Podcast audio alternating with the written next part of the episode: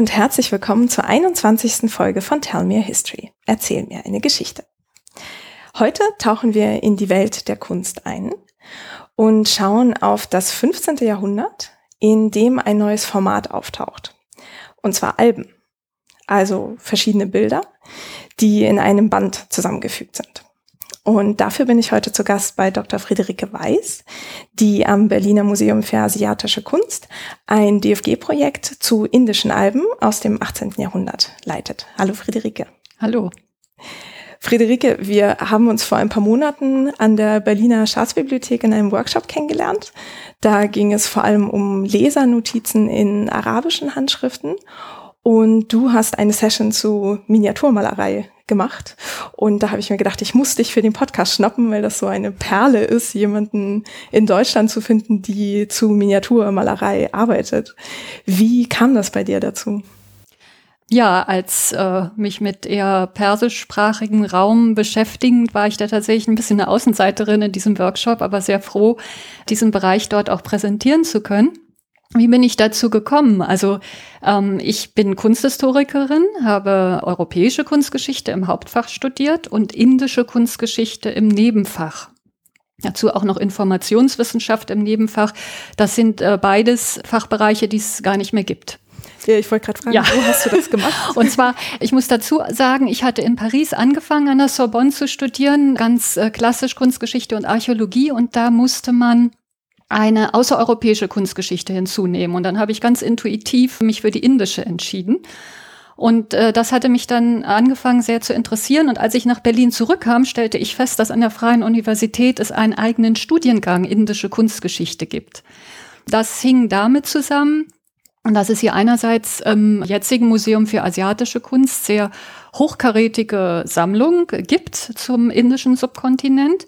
Ähm, und diese Sammlung in unmittelbarer Nähe des Instituts für eben indische Philologie und indische Kunstgeschichte dann bestanden, um eben auch einen Nachwuchs auszubilden für das Museum. Und leider gibt's weder die klassische indische Philologie noch die indische Kunstgeschichte. Das wurde leider abgeschafft. Mhm weil es eben ein sogenanntes Orchideenfach ist, wo wirklich sehr wenige Studenten waren. Ja, und äh, europäische Kunstgeschichte, wie ich sie damals noch studiert habe, in dieser Form gibt's eigentlich heute auch nicht mehr, weil man damals sich fast nur auf europäische Kunst konzentriert hat, auf äh, Klassifizierung von Gattungen, auf Meisterwerke, Stilrichtung und alles im doch sehr begrenzten europäischen Rahmen, noch nicht mehr über den Mittelmeerraum hinausblickend, was eigentlich sehr schade ist, das ändert sich aber. Und ähm, ja, man schaut auch viel mehr kulturgeschichtlich und Werkstattzusammenhänge. Und das passiert jetzt auch in der sogenannten europäischen Kunstgeschichte. Ja, und nach dem Studium bin ich dann durch ein Volontariat in eben diesem Museum für indische Kunst, was jetzt aufgegangen ist im Museum für asiatische Kunst, in dem ich jetzt mich auch wieder finde. Also der Kreis hat äh, sich geschlossen. Während dieses Volontariats ein Interesse entwickelt an Mogul-Indien und dachte, da kann ich tatsächlich die europäische und indische Kunstgeschichte wieder zusammenbringen. Ähm, mit einem Thema einer dann Doktorarbeit zur Auswirkung europäischer Kunst, nicht nur Druckgrafik, sondern auch kleineren Landschaftsgemälden auf die mogulindische Buchproduktion am Hof Akbars. Das war Ende 16. Jahrhundert etwa. Und äh, dadurch bin ich dann auch zu den Alben gekommen.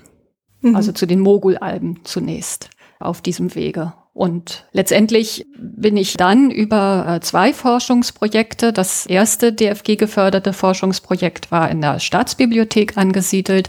Dort habe ich mich mit den sogenannten Dietz-Alben beschäftigt, auf die wir dann sicher im Laufe des Gesprächs noch eingehen werden. Und ähm, im jetzigen Projekt mit eben, wie du schon sagtest, indischen Alben des 18. Jahrhunderts, die vor allen Dingen für Europäer zusammengestellt wurden. Mhm, okay. Also das heißt, du hattest immer so ein bisschen diese Kombination aus äh, irgendwie europäischer und indischer oder persischer Kunstgeschichte im Auge. Genau, also zur persischen Kunstgeschichte bin ich dann dadurch gekommen, weil ja im Mogulreich die Amtssprache Persisch war. Und dann habe ich äh, während meiner Arbeit an der Doktorarbeit Persisch noch hinzugelernt. Ja. Während des Studiums hatte ich mich mit Sanskrit ein bisschen beschäftigt und natürlich Italienisch, das zwangsläufig für die europäische Kunstgeschichte und dann das Persische kam dann dazu. Ja. Das heißt, äh, du brauchtest die Sprache für die Analyse der Bilder oder eher so für die Arbeit vor Ort oder beides? Ähm, nicht für die Arbeit vor Ort, sondern tatsächlich für die Analyse der Bilder, weil viele dieser Bilder Inschriften tragen auf Persisch, auch teils recht lange Inschriften, aber auch um Textquellen lesen zu können, die sich mit dieser Buchkunst und dem Zusammenstellen von Alben beschäftigen und die eben in persischer Sprache verfasst sind. Das sind vor allen Dingen Texte aus der spättimuridischen Zeit und der Safavidenzeit äh, und natürlich auch mogulindische Texte. Mhm. Äh, genau, also Safaviden und äh, Mogulen hatten wir hier schon mal angesprochen, also so ab 1500 quasi beide Reiche. Ähm, Timuriden, die waren so ein bisschen vorher, ne? Oder?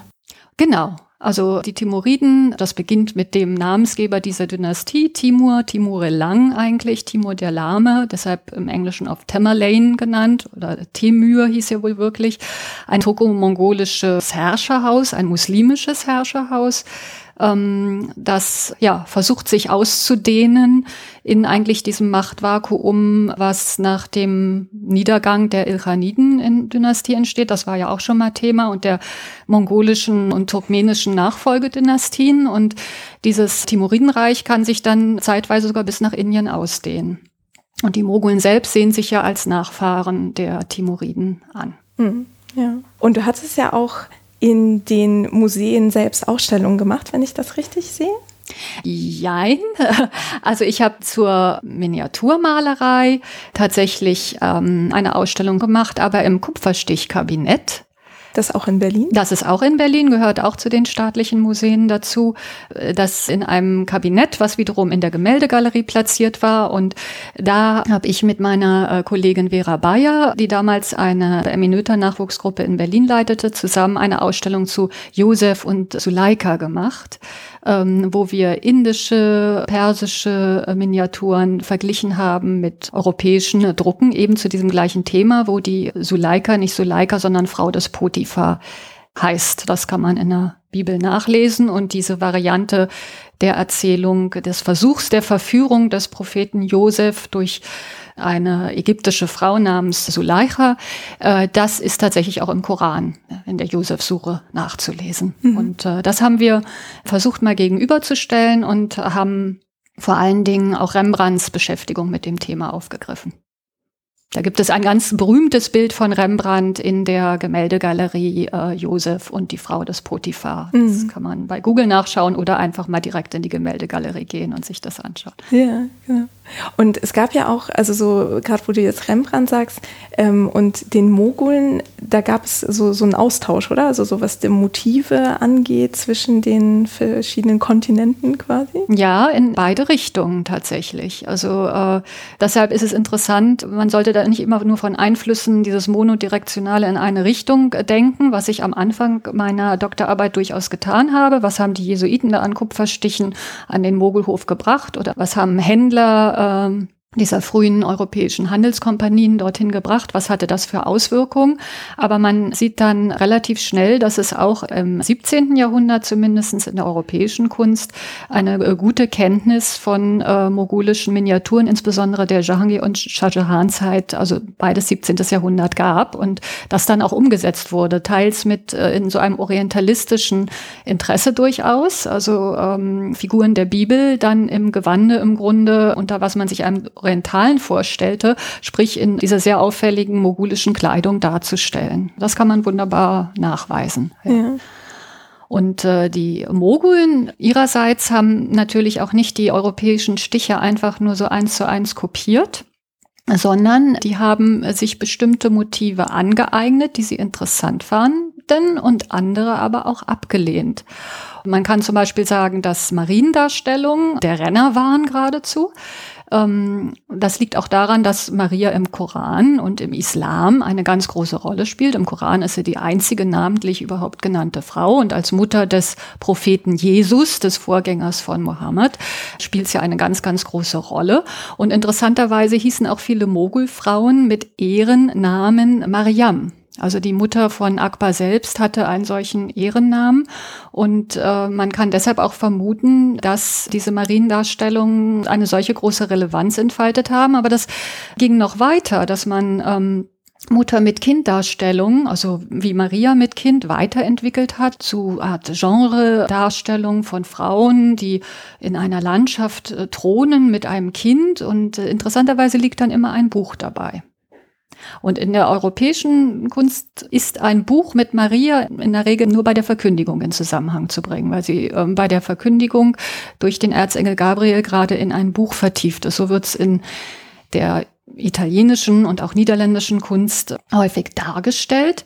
Ähm, aber in Szenen, wo sie das Kind auf dem Arm hat oder sogar stillt, spielt ein Buch keine Rolle. Aber in den äh, Mogul-Adaptationen ist das offenbar ganz entscheidend. Warum? Es könnte damit zusammenhängen, dass man damit zeigen wollte, ja, das sind die Christen, die wir hier irgendwie darstellen, sind eben auch Leute der Schrift. Hm, okay, also das war dann die Bibel, die damit Die Bibel, ja, mhm. könnte damit gemeint sein, ja. Oder zumindestens äh, belesene, die Tradition kennende Menschen. Und äh, ja, das spielte sicherlich eine Rolle. Was abgelehnt wurde, waren Darstellungen von Martyrien, heiligen Martyrien, die im Zuge der Gegenreformation sehr, sehr wichtig waren. Aber ähm, diese ganzen Gräueltaten an Heiligen, das fand keinen Anklang. Man hat allerdings die Kreuzigung Christi durchaus, man möchte fast sagen, aus dokumentarischen Gründen dargestellt. Mhm. Das hat man tatsächlich in der Mogulzeit, ja. Das hatte ich noch nicht gesehen. Ich habe ähm, mal irgendwie zufällig so ein Band in, in der Hand gehabt, wo tatsächlich so eine Gegenüberstellung war von irgendwie Bildern oder Motiven, die aus Europa irgendwie dann eben am mhm. Mogelhof mhm. aufgegriffen oder umgekehrt waren. Und äh, das war für mich irgendwie auch so eine ganz neue Welt. Mir war gar nicht klar, wie ähm, verflochten das gewesen ist. Ich glaube, ich verlinke das Buch noch. Ja. Die Christus Vita, ja, die wurde auch von einem spanischen Jesuiten Jeronimo Xavier übersetzt und 1602 Akbar überreicht. Und dann wurde das am Mogulhof illustriert. Also eine christliche Vita Jesu aus äh, christlicher Perspektive, dann in Persisch häufig das Tonne Masih, Erzählung des Messias oder des Christus genannt und äh, illustriert insofern, dass dann der größte Teil sich mit dem Marienleben beschäftigte und Maria hochschwanger nach Bethlehem nicht auf einem Esel, sondern plötzlich auf einem Kamel reitet. Das steht so nicht im Text, wird aber dann so illustriert. Mm, okay. Ja, da sind wir ja eigentlich schon mittendrin, so bei was Motive und ähm, ihre Überlieferung vielleicht auch angeht. Ja. Ähm, Sollen wir dann mal reinsteigen in die Alben? Also ich kannte das so gar nicht als Phänomen. Kannst du vielleicht ähm, so ein bisschen erzählen, wann das eigentlich aufkommt und wo? Ja, ähm, Alben sind ein Phänomen tatsächlich des persischsprachigen Raumes, obwohl es dafür einen arabischen Begriff erstmal gibt, Muraka, was so viel heißt wie Flickwerk oder etwas aus separaten und disparaten Teilen zusammengesetztes, im persischen Modara. Und ähm, diese Flickwerke, wenn man so will, entstehen um den Beginn herum des 15. Jahrhunderts. Also das erste erhaltene Album, was man auch relativ gut datieren kann in die Zeit zwischen 1426 und 1433. Das war nämlich das Todesdatum des äh, Herater Gouverneurs Baisson-Rohr, ein Enkel Timurs, der im Auftrag seines Vaters Schoroch, also dem Sohn Timurs wiederum, Herat, ja, dort als Gouverneur tätig war und dort auch relativ sesshaft war und ein ganz bibliophiler Mensch, der auch ähm, tatsächlich schon eine eigene Buchwerkstatt hatte, ein sogenanntes Buchhaus zusammen mit Bibliothek. Das nannte man dann Ketor Proné. Das ist auch in Quellen so vermerkt, also da können wir relativ sicher davon ausgehen. Und äh, dieser Fürst hat ein Kalligraphiealbum zumindest in Auftrag gegeben, das heute noch erhalten ist im Topkapi-Palast, zu finden ist dort in der Bibliothek. In Istanbul? In Istanbul, genau. Und äh, in dem Ex Libris, also im sozusagen Eigentümervermerk des Buches am Anfang, steht dann auch, dass es für das Schatzhaus von Baisonrohr äh, erstellt wurde, dieses Album. Also wir können sehr sicher davon ausgehen, dass es für ihn gemacht wurde. Und es ist ein reines Kalligraphiealbum. Also da sind verschiedene Texte eben in, in dieser Schönschrift, in verschiedenen Dukti vereint, auf verschiedenen Seiten, wunderbar gerahmt. Und ähm, mehr oder weniger zur gleichen Zeit wird vermutet, dass dieser Fürst auch ein Album hat zusammenstellen lassen, was wiederum Bilder und Kalligraphien vereint.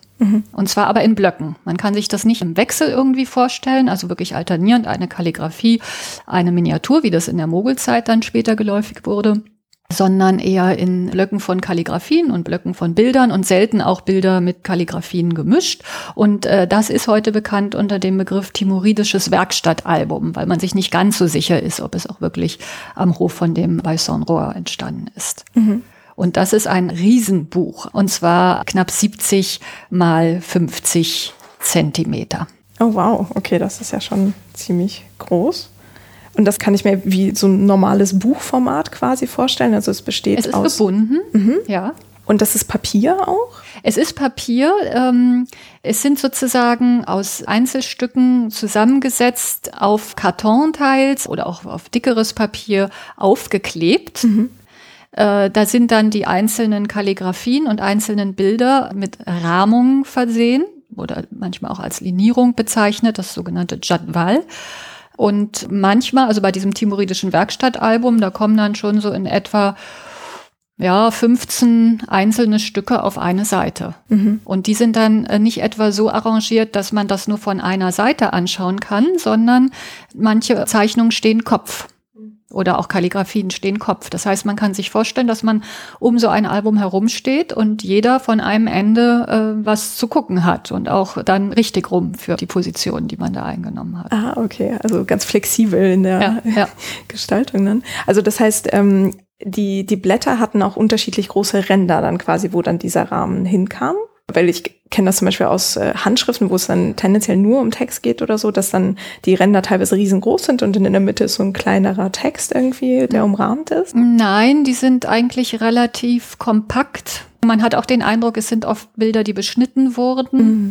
und äh, relativ genau eingepasst. Ja, da lässt man wenig blankes weißes Papier übrig. Mm, okay. Also das ist schon äh, relativ eng. Und diese Alben wurden aber immer wieder, darauf werden wir sicher auch noch zu sprechen kommen, umgebunden, umgestaltet, äh, einzelne Bilder rausgenommen, nochmal beschnitten oder eventuell sogar nochmal später mit Vergoldung versehen, mit Inschriften versehen. Das sind dann nochmal spätere Entwicklungen.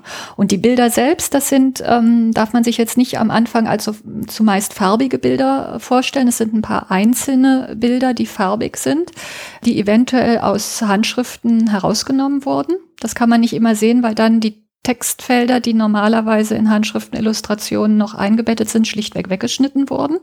Also ganz selten ist noch ein Text übrig, der es dann auch erlaubt, die Szene eindeutig zu identifizieren. Das ist aus dem Shahnameh, also dem persischen Königsbuch zum Beispiel, kommt oder nicht. Das ist nicht unbedingt zu sehen. Und äh, in den meisten Fällen ist die Schrift schlichtweg weggeschnitten bei den farbigen Bildern und in allermeisten Fällen sind es schlichtweg Zeichnungen. Und da gibt es ganz verschiedene Varianten. Es gibt Zeichnungen, die man als Skizzen betrachten kann, schnelle Skizzen, flüchtige Linien, die vielleicht eine Idee für eine Illustration als das mal dienten oder als Vorzeichnung für ähm, dekorative Motive. Das kann man dann daran festmachen, also in dem timoridischen Werkstattalbum wie auch in den Dietz-Alben, die wiederum auf frühere Alben zurückgehen, ähm, findet man oft sehr komische Formate von Zeichnungen, zum Beispiel äh, eindeutig Formate, die darauf hinweisen, dass da eine Dekoration für eine Bogentasche gemeint war. Was ja? ist eine Bogentasche? Eine Bogentasche. Ähm, das kann man sich in der Miniaturmalerei gut anschauen, wenn man so einen, äh, weiß ich, mongolischen Krieger sich betrachtet mit einem Pfeilköcher und der dann eben auch noch einen Bogen mit einer Bogentasche mit sich führt. Mhm. Und ähm, da der Bogen ja so halb gerundet ist, ist dann die Tasche entsprechend auch, nimmt die Form des Bogens auf. Oder auch wie Pfeilköcher eine bestimmte Form haben oder wie äh, bei Textilien sogenannte Wolkenkragen spielen da eine große Rolle. Das ist ein mehrlappiges Ornament, was in der Regel auf Brust und Schultern als Besatz getragen wurde und mit vielen kleinen Figuren, Pflanzen, fantastischen Tieren dekoriert war. Ähm, tendenziell eher aus dem chinesischen Raum übernommen. Das verselbstständigt sich aber im timuridischen und turkmenischen Raum als, als ganz wichtiges Kleidungsstück und dafür gibt es dann Vorlagen. Und diese Musterzeichnungen sind in den Alben teils noch erhalten. Nicht mehr die Textilien, aber man hat da dann Hinweise, wie das mal aussah. Und das findet man in den Miniaturmalereien dann auch wieder, dass die Menschen aus dieser Zeit tatsächlich, also hochrangige Menschen, äh, diese Kleidung so getragen haben, diese Wolkenkragen. Mhm. Okay. Das heißt also, jemand, der Zeichnungen vorbereitet, sei es jetzt irgendwie für eine Handschrift oder so ein Album, ist dann auch vielleicht im Auftrag eines äh, Webers irgendwie unterwegs. Ja, aber der Zeichner bereitet es nicht für das Album äh, vor, denn man muss das eher so sehen, dass diese Zeichnung offenbar später in diese Alben reingekommen und zusammengesammelt wurden. Ah, okay. Das waren Einzelzeichnungen, so Designzeichnungen, wenn man so will, die sicherlich in den Werkstätten ähm, gelagert waren und irgendwann entschied man sich, sie dann halt, um sie aufzubewahren, in ein Album zu überführen. Aber es ist vermutlich nicht so, dass diese Alben ähm, als Musterzeichnung für Sattelmacher oder Bogentaschenmacher oder Schneider dienten, mhm. sondern dass das wiederum eine spätere Etappe war. Ah, okay. Und viele dieser Zeichnungen, das war ein ganz zentraler Aspekt meines ersten großen Forschungsprojekts in der Staatsbibliothek, die Frage nach autonomen Zeichnungen. Also nach Zeichnungen, die weder ein Werk vorbereiteten noch es nachahmten. Also mhm. sprich, vorbereitende Zeichnungen wären ähm, Zeichnungen, wo man Kompositionen festlegt für Handschriftenillustrationen zum Beispiel. Oder eben für die schon angesprochenen dekorativen Motive in Textil, Keramik, Holz, äh, welchen Materialien auch immer. Nachbereitende Zeichnungen werden dann solche, dass man eine gelungene Komposition, das gab es auch öfter, ähm, nochmal nachzeichnet, um sie im Werkstattzusammenhang und im Buchkunstzusammenhang halt zu bewahren mhm. und daraus dann nochmal eine Illustration zu schaffen. Ähm, diese autonomen Bilder, wo ich von Anfang an vermutet habe, dass sie das in begrenzter, aber doch deutlicher Zahl auch schon in den frühen Alben gäbe, zeichnen sich dann dadurch aus, dass sie keine Illustration gewesen sein konnten, weil sie einfach teils sehr, sehr groß, also das Buchformat eigentlich sprengend mhm. in den Dimensionen waren und ähm, eher sehr monoszenisch angelegt. Also da sieht man zum Beispiel einen Krieger auf einem Pferd, der gegen einen Drachen kämpft. Sehr groß, sehr fein angelegt als Zeichnung. In der Binnenzeichnung und in der gewichteten, also wie kalligrafisch anmutenden Linie ähm, extrem fein ausgearbeitet. Also das konnte auch sicher keine Unterzeichnung sein. Man, man sieht keine Pausspuren. Bei dekorativen Designvorlagen sieht man häufig punktierte Linien, die darauf hinweisen, es wurde gepaust. Hm, okay. ähm, das findet man häufig, aber da gibt es plötzlich eine Gruppe von Zeichnungen, das sind in sich vollendete Kunstwerke, aber in schwarzer Tusche auf Papier gezeichnet. Nichts weiter.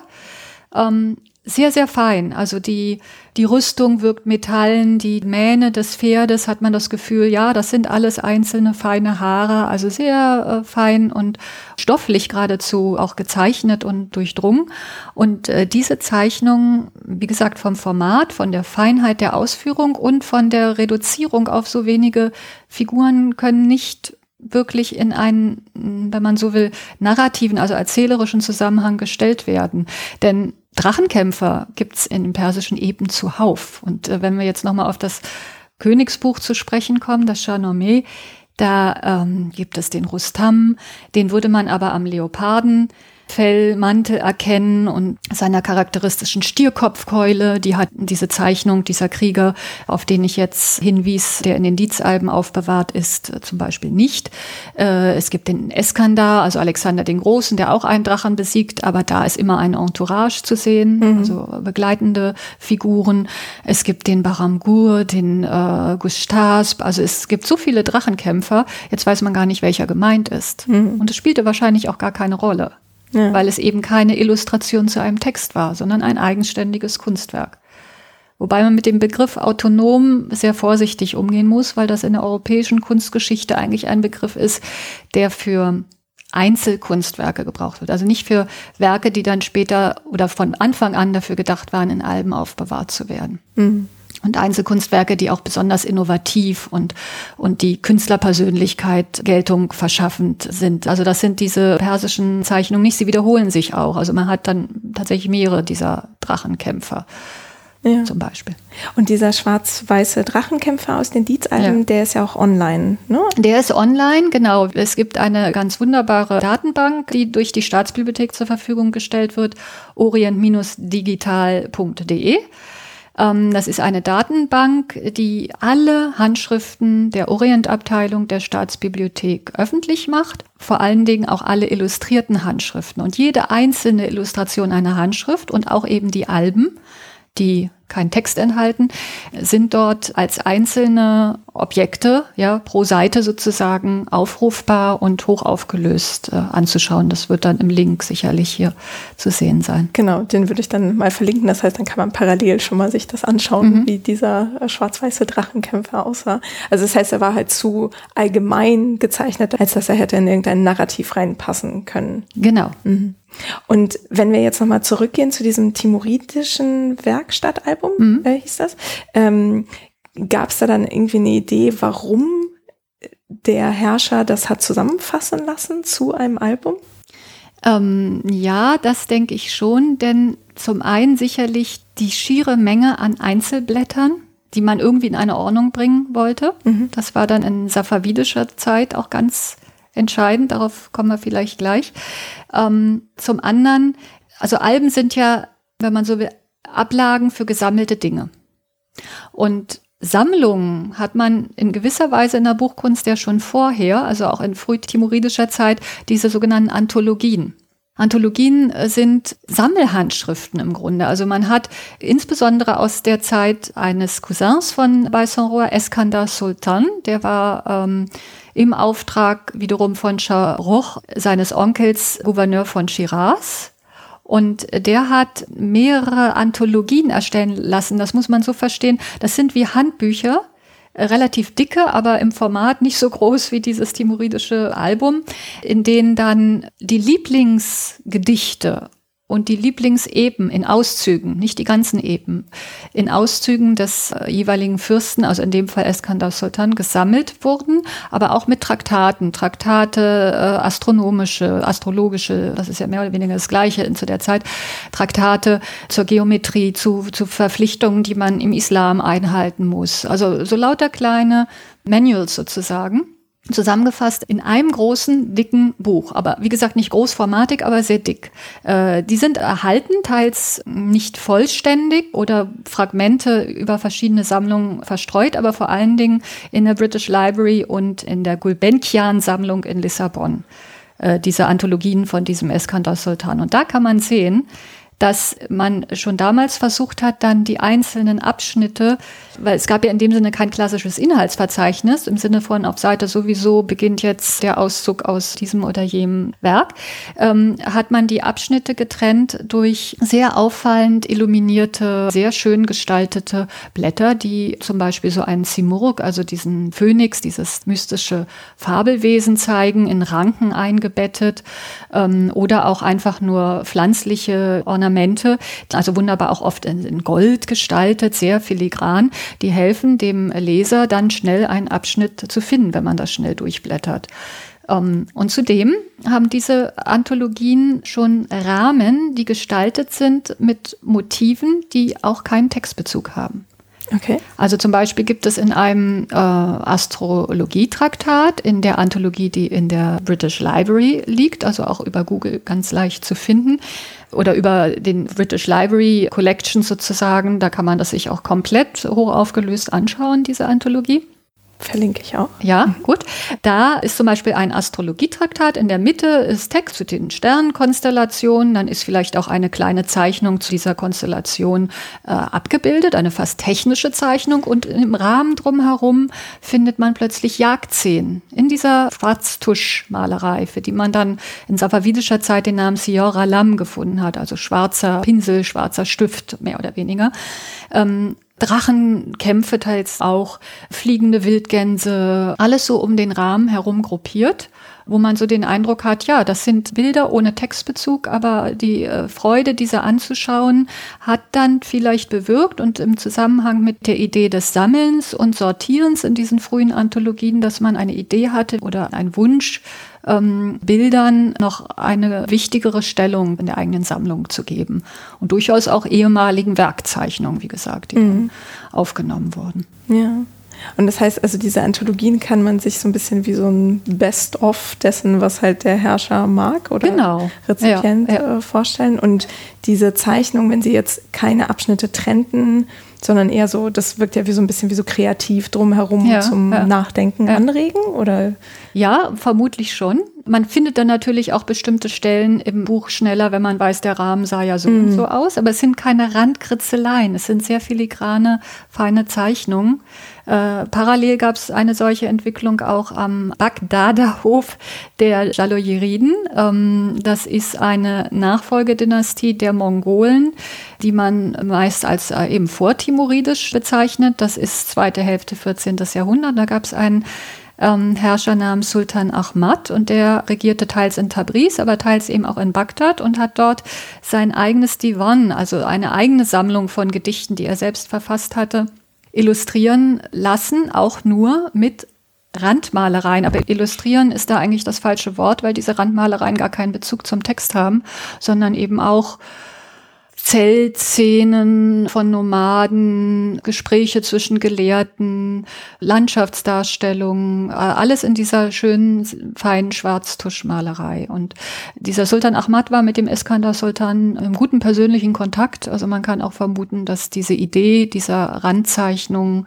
ähm, ausgetauscht wurde und man kann sie durchaus als Experimentierfeld für diese später dann als im weiteren Sinne autonom oder zumindest als funktional selbstständig oder eigenständig zu bezeichnenden Schwarztuschzeichnungen denken kann. Mhm. Ja, also wie so ein Übergang von wir sammeln Texte, die teilweise illustriert sind, zu wir bilden ein neues Format. Ja, es ist, es ist in der Tat ein neues Format. Mhm. Ja. Und vielleicht noch bei den Anthologien, wenn da die ähm, Ränder um den Text quasi oder die, der große Teil um den Text herum illustriert war. Ähm, weißt du, ob das dann nachdem der Text verfasst worden ist gemacht wurde? Also weil also so was Arbeitsteilung jetzt angeht in der Produktion eines Buches hat man ja eher am Anfang so den Kopisten oder Autor, der halt den Text ja, schreibt ja. und dann werden Bilder hinzugefügt. Aber die Bilder kommen in der Tat meistens zum Schluss. Mhm. Ähm, das kann man auch ja kodikologisch sozusagen, wenn man sich das genau anschaut oft sehen, dass in der Regel nie ein Text zum Beispiel noch irgendwie ins äh, Bild dann reinragt, wo man merkt, das ist quasi über das Bild rübergeschrieben. Es ist eher umgekehrt, dass wenn ein Bild einen Teil des Textes überlappt. Mhm. Also das Bild mit Sicherheit zum Schluss gekommen sein muss. Also dass die erste Tat dann, das Gestalten eines Buches ist eben das Schreiben. Und erst dann kommt man zu den Illustrationen, Illuminationen auch, da wird ja auch ähm, nochmal sehr unterschieden. Es gibt da eben ganz viele verschiedene Berufsgruppen, die mit dem Schaffen eines Albums oder auch einer Handschrift beschäftigt sind. Das sind eben dann die Binder am Ende, die das zusammenbinden.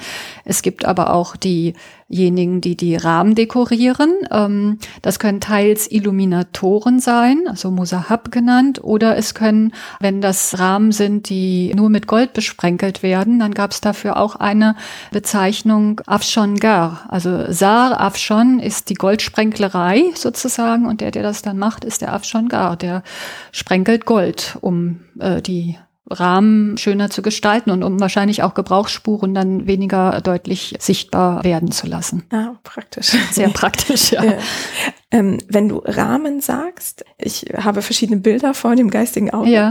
Also meint es dann den textumgebenden Teil des Blattes oder wirklich ein, wie so ein, ähm, keine Ahnung, Rechteck um den Text herum? Ein, ein Rechteck um den Text herum. Okay. Also im Englischen spricht man häufig von so Insets, also Einsatzstücken. Das ist dann, wenn man jetzt vom Album ausgeht, ist das äh, das Zentrale auf der Seite. Das ist natürlich nicht zentral in der Mitte, sondern man muss das immer als Doppelseite denken. Das heißt, der Rahmen, ähm, der das dann umrahmt, ist außen oben, unten und auf der rechten beziehungsweise linken Seite breiter und zur Falz hin etwas schmaler. Mhm. Denn da, wo sich dann zwei Blätter treffen, soll das in etwa der äh, nochmal gleicher Abstand sein, addiert zusammen. Also halb halb und dann hat man nochmal, also äh, zwei, äh, wenn man es doppelseitig aufschlägt, ganz gleichmäßig eingebettete, eingesetzte Stücke, die nach Möglichkeit auch das gleiche Format haben.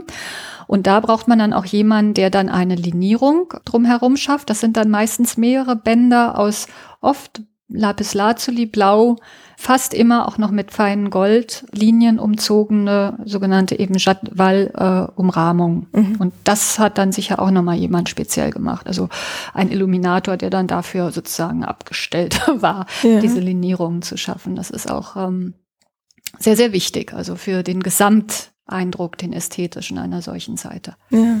Und diese Rahmen können gänzlich leer gelassen sein, sie können goldgesprenkelt sein, sie können mit abstrakten Ornamenten versehen sein oder, wie es dann in der Mogulzeit besonders populär wurde, mit zig figürlichen äh, Einzelfigurdarstellungen, teils auch aus der christlichen Kunst wiederum übernommen. Mhm. Da gibt es diesen schönen Fall des Jahangir-Albums, von dem ein Teil mit 25 Folios, also 25 Blättern, jeweils doppelseitig, also insgesamt 50 Seiten, in der Staatsbibliothek, auch in der Orientabteilung liegt, auch über die erwähnte Datenbank ganz genau zu betrachten. Und auf Folio äh, 5a dieses Jahangir-Album teils, der in der Staatsbibliothek liegt, sieht man dann in der Mitte eine Kalligraphie und drumherum Einzelfiguren, die fast alle aus Kupferstichen von Dürer entnommen sind, aber Einzelfiguren, was so viel heißt, wir haben da zum Beispiel auf der rechten Seite einen äh, Petrus stehen bei der sogenannten Lahmenheilung. Das kann man auch wieder relativ schnell übers Internet finden. Kleine Kupferstichpassion 1513, glaube ich. Da ist äh, Petrus zu sehen, wie er auf einen lahmen ihn mit der linken Hand darauf hinweist, aufzustehen und mit der rechten Hand diesen typischen christlichen Segensgestus macht, mit den zwei ausgestreckten Fingern. Und diese Figur steht jetzt nun rechtsseitig neben der Kalligraphie und weist quasi mit dem Segensgestus zur Kalligraphie. Mhm. Aber der Lahme ist nicht mehr dargestellt. Es ist nur die Figur des Petrus, aber noch so zu erkennen, dass er eindeutig von diesem Kupferstich ja entlehnt wurde. Und diese Einzelfiguren, auch manchmal eine Maria mit Kind. Dann hat man aber auch plötzlich mogulische äh, Jäger, auch als Einzelfiguren dargestellt, Tiere, äh, manchmal auch nur einzelne kleine Vögel, die da die Bäume beleben. Also da der Rahmen wird sehr wichtig und dafür ähm, scheint es auch tatsächlich gesondert Menschen gegeben zu haben, die dafür angestellt waren. Also ein Rahmen, Hoshir genannt. Ähm, da gibt's immer wirklich noch auch eben einzelne Begrifflichkeiten für zu dekorieren. Mhm. Ähm, hast du das Bild gerade da? Ja. Äh, genau, ich verlinke das. Ich hatte mich nämlich gerade gefragt, ähm, wie unfassbar breit der Rand sein muss, wenn man ganze Figuren reinbringt. Aber ja.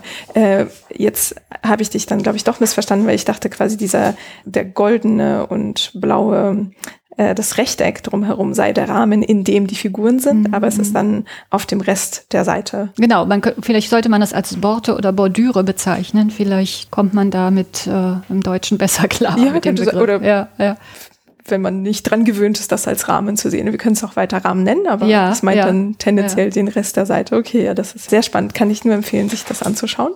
Ähm, und also ich kann mir vorstellen, dass natürlich die Größe oder quasi der Umfang dieser Alben variierte, aber wenn wir jetzt auf diesen Prototyp quasi das äh, Timoridische Album schauen, wie viele Blätter hatte das? Das ist eine gute Frage. Ähm, das Problem ist, es ist nicht mehr eindeutig in seinem ursprünglichen Zustand erhalten. Ja? Ähm, wie viele Blätter hatte das? Knapp 100. Okay, knapp 100. Blätter, ja. Mhm. Also äh, doppelseitig, also 200 Seiten mehr oder weniger. Mhm, okay. Ja, also darauf läuft es hinaus, ja. Und Teile davon waren aufgeklebt auf dickeres Papier? Ja, muss man, sonst würde das nicht halten. Mhm. Das relativ, also dieses persische Papier ist relativ dünn. Und äh, wenn man dann Einzelstücke zusammensetzt, die müssen einen Träger haben. Mhm. Also dann nochmal aufgeklebt und äh, man kann das auch wieder trennen. Das hat man unglückseligerweise in, mit den Dietz-Alben dann auch gemacht. Man muss dazu sagen, ich sagte schon, das timoridische Werkstattalbum ist nicht mehr komplett. Das liegt auch unter anderem daran, dass Teile dieses timoridischen Werkstattalbums heute in den Dietz-Alben zu finden sind. Jetzt sollte man dazu vielleicht kurz was sagen. Ähm, Heinrich Friedrich von Dietz war ein preußischer Gesandter äh, in Istanbul, der dort von 1784 bis 1790 weilte.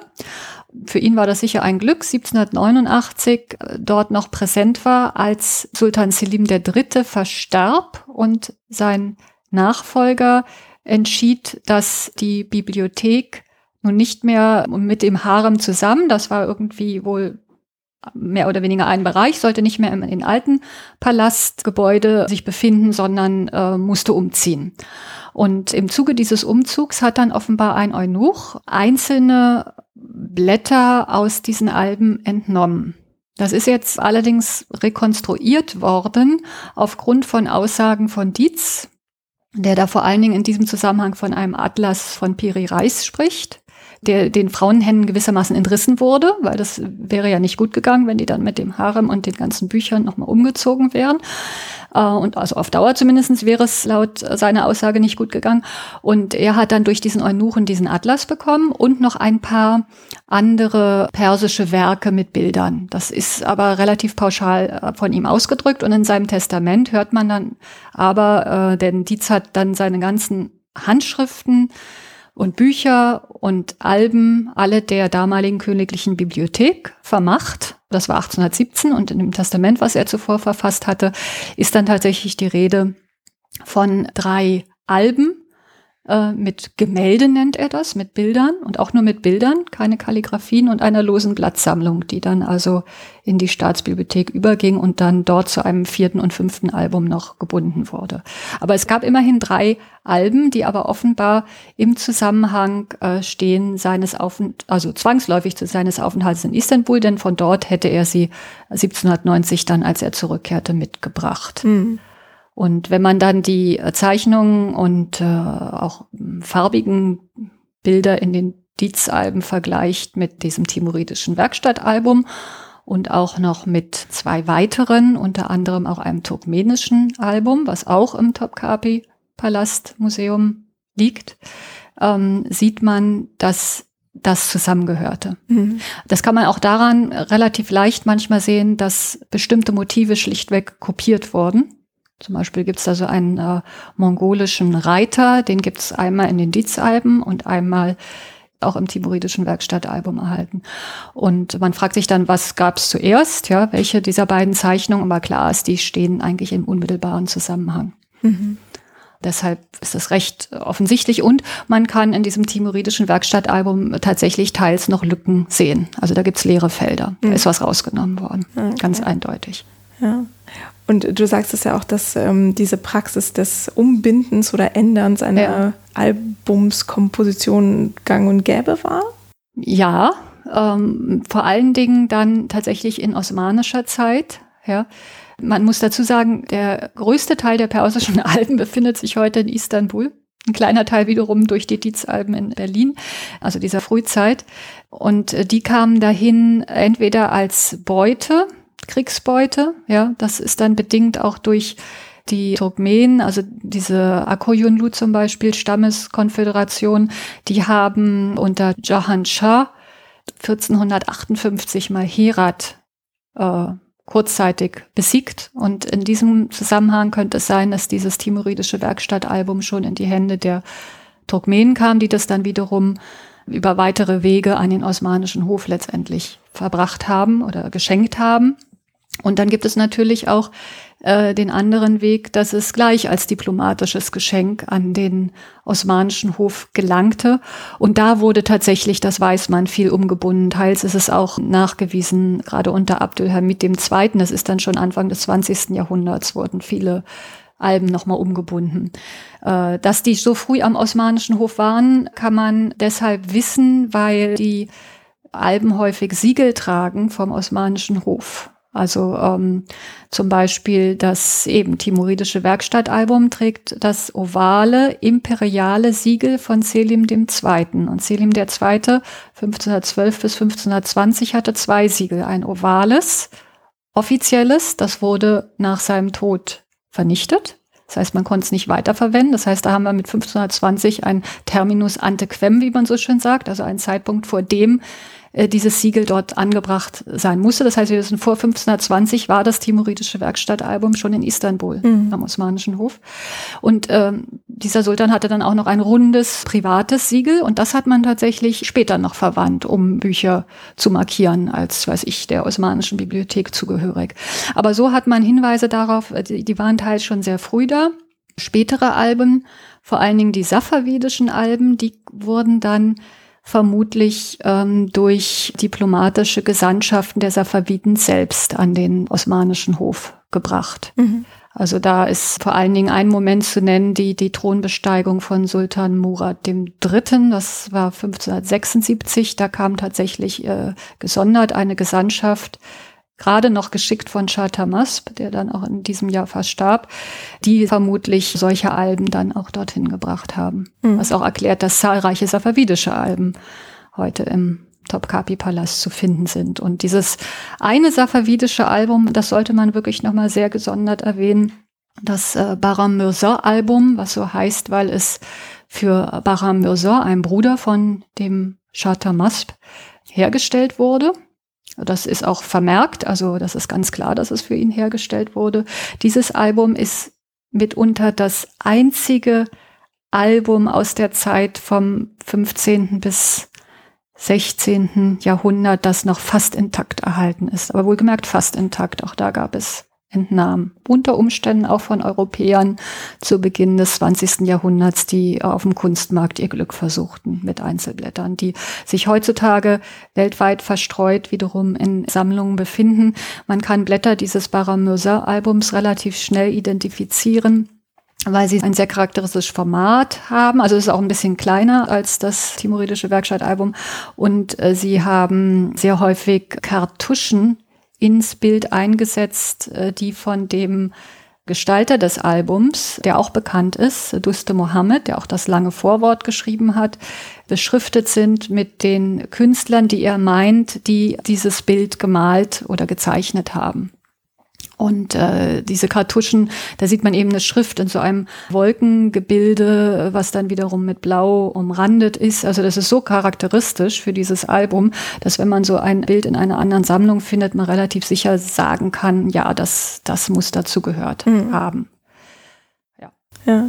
Ist das auch irgendwo online oder veröffentlicht? Leider nicht. Also die Alben aus den Top Beständen sind alle nicht digital online zugänglich, teils äh, Einzelblätter, aber sehr, sehr wenige, aber es gibt Publikationen. Also da ist vor allen Dingen das ganz wichtige Buch von David Roxburgh zu nennen, The Persian Album, From Dispersal to Collection von 2005 äh, wo man einiges finden kann. Da gibt es auch ein eigenes Kapitel zu safavidischen Alben, unter anderem eben diesem Baram Mirza-Album mit ein paar Beispielen und dann gibt es immer hier und da Artikel. Mhm. Okay, aber da kann man dann schon mal ja, reinblicken. Ja, da kann man schon eine Idee ja. gewinnen. Ja, das ist ein sehr, sehr wichtiges Album. Und das hat äh, tatsächlich, um auch nochmal eine, so eine Ratio zu nennen, etwa 80 Prozent Kalligraphien und 20 Prozent Seiten. Ich spreche jetzt von Seiten, die nur mit Bildern besetzt sind sozusagen. Also das sind äh, 230 etwa Kalligraphien und 60 Bildseiten. Hm,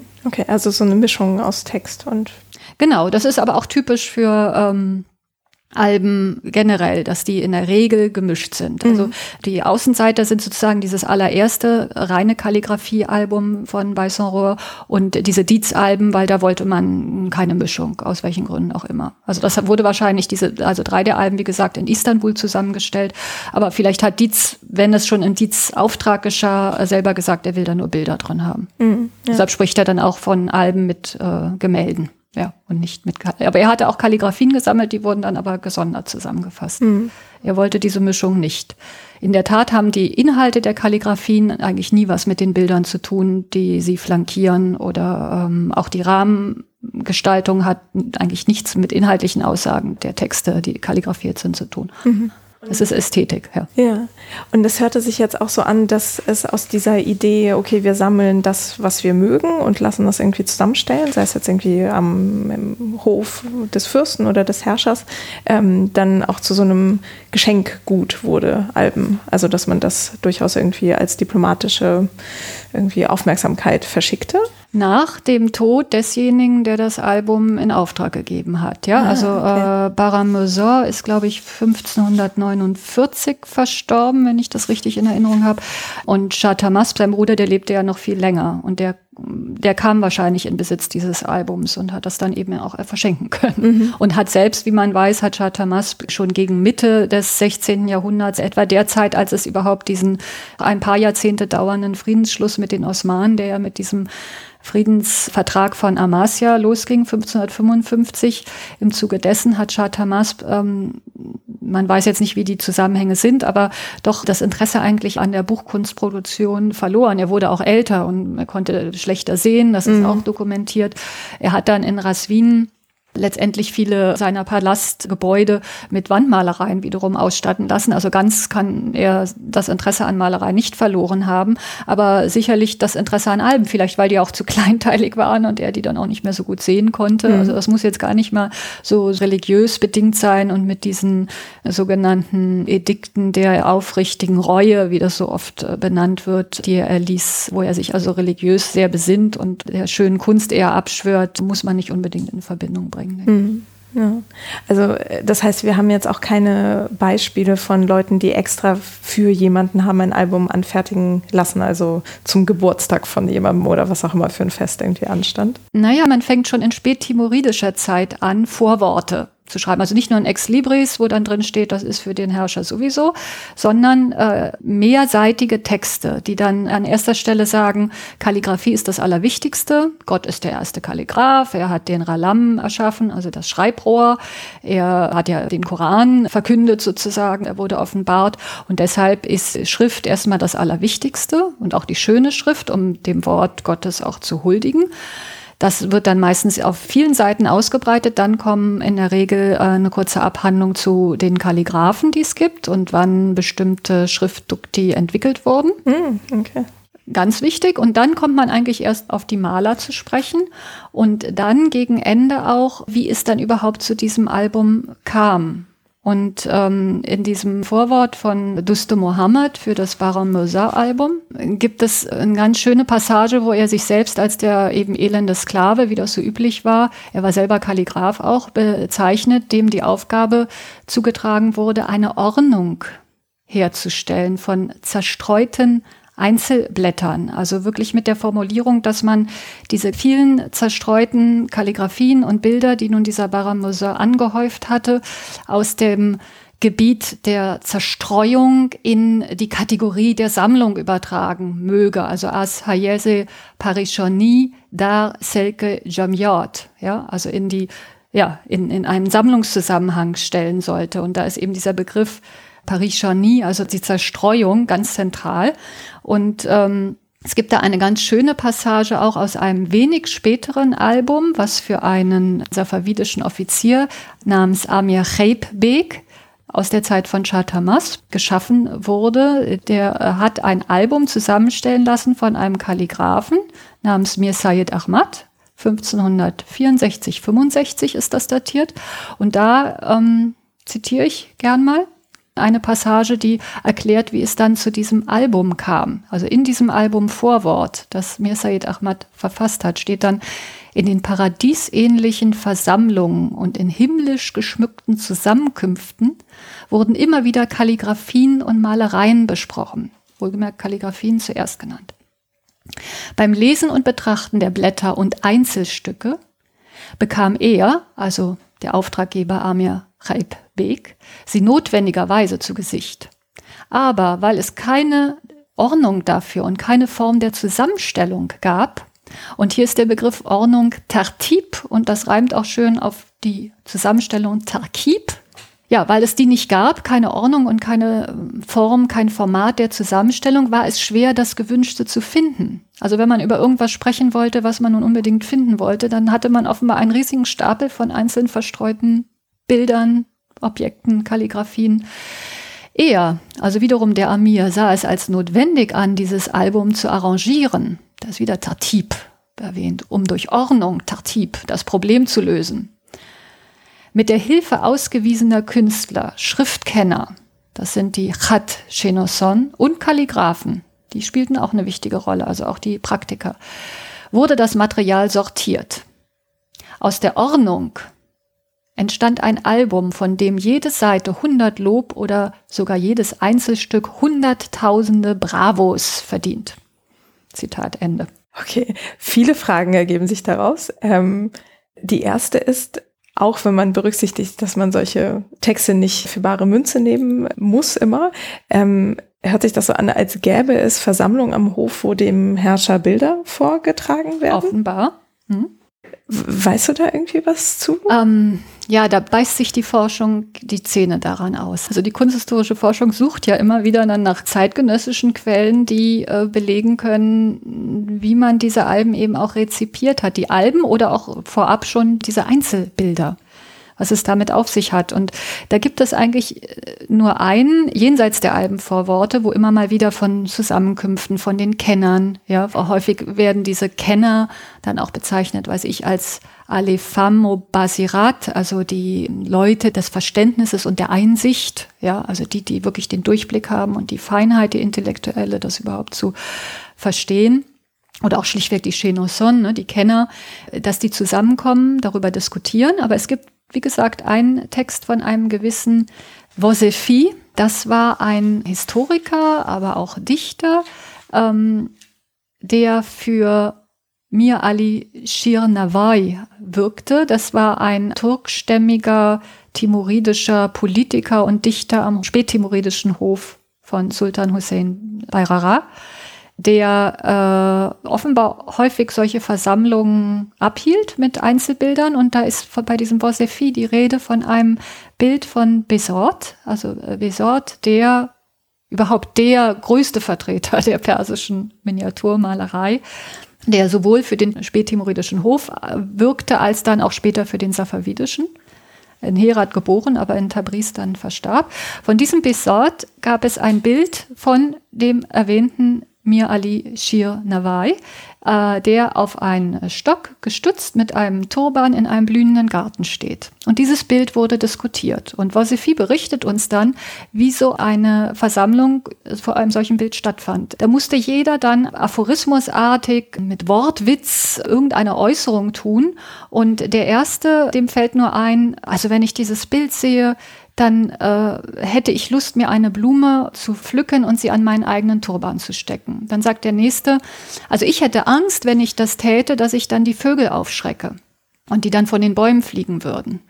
Dann sagt der Nächste, naja, ich würde gar nichts sagen und würde mich da jetzt gar nicht äußern.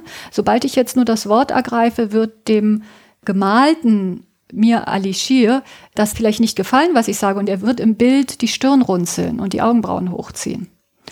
Und der vierte muss das dann noch toppen. Und der sagt dann, also wenn das nicht zu frech wäre und unanständig dem Amir gegenüber, äh, würde ich seinen Stock nehmen, er ist ja auf einen Stock gestützt, und ihm den über den Kopf hauen.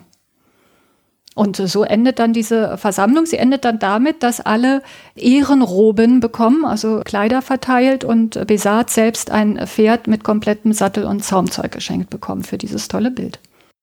Okay. Das heißt, es ging darum, sich zu profilieren, äh, indem man das Bild kommentiert.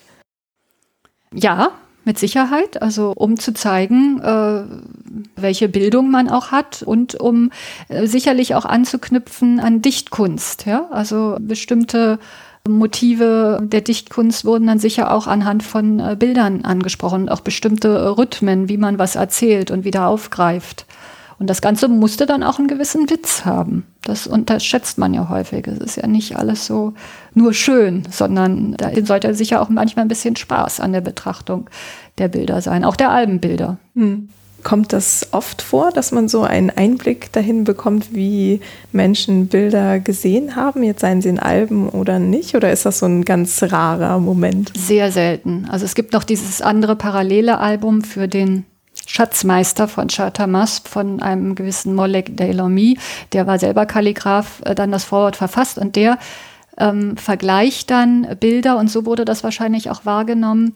Überhaupt diese ganzen Blätter, ja, diese arrangierten Albenblätter vergleicht er mit perlenbestickten und golddurchwobenen Ehrenroben oder Ehrenkleidern, die ja besonders opulent gestaltet sind und speziell die Bilder, also gemalten Dinge äh, mit Gärten und macht dann einen ganz schönen Vergleich auf, dass er sagt, ja, und das Jadwal, also die Linierung, diese etwa nur äh, höchstens einen halben Zentimeter breite unmittelbare Umrahmung der Bilder, würde in Regenbogenfarben ein Spiegelbild sein der Pflanzen und Blumen im Bild wiederum. Und draußen im Rahmen, das betont er dann auch nochmal, äh, gäbe es dann auch noch Vögel und Bäume und dass man sich vorstellt, dass da Jünglinge spazieren gehen und äh, sich erfreuen an diesen Gärten. Also dieser Gartenvergleich ist äh, häufig gegeben auch. Also da ist dann nicht der Wortwitz so mit dabei, aber da ist es als ästhetische Gesamterscheinung gewürdigt, so eine Albumblattseite. Mhm. Als was ganz Kostbares. Ja.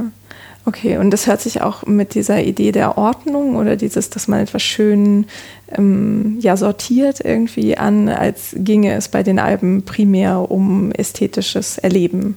Mit Sicherheit, ja. Und ähm, es geht auch darum, m, Albenseiten umzuschlagen und Motive wiederzuerkennen. Also darauf hat dankenswerterweise David Roxborough auch aufmerksam gemacht. Man findet zum Beispiel gerade in den safavidischen Alben bestimmte Motive, also prägnante Figurenkonstellationen, wie schon der erwähnte jetzt auch drachentötende Krieger. Also das gibt's eher in der äh, tiburidischen Zeit, aber dann in safavidischer Zeit sehr häufig zum Beispiel einen Löwen, der mit einer Kette an einen Holzflock angebunden ist und an der Kette hängt dann noch eine Glocke und der liegt dann ganz gemütlich in einer Landschaft, meistens als Zeichnung.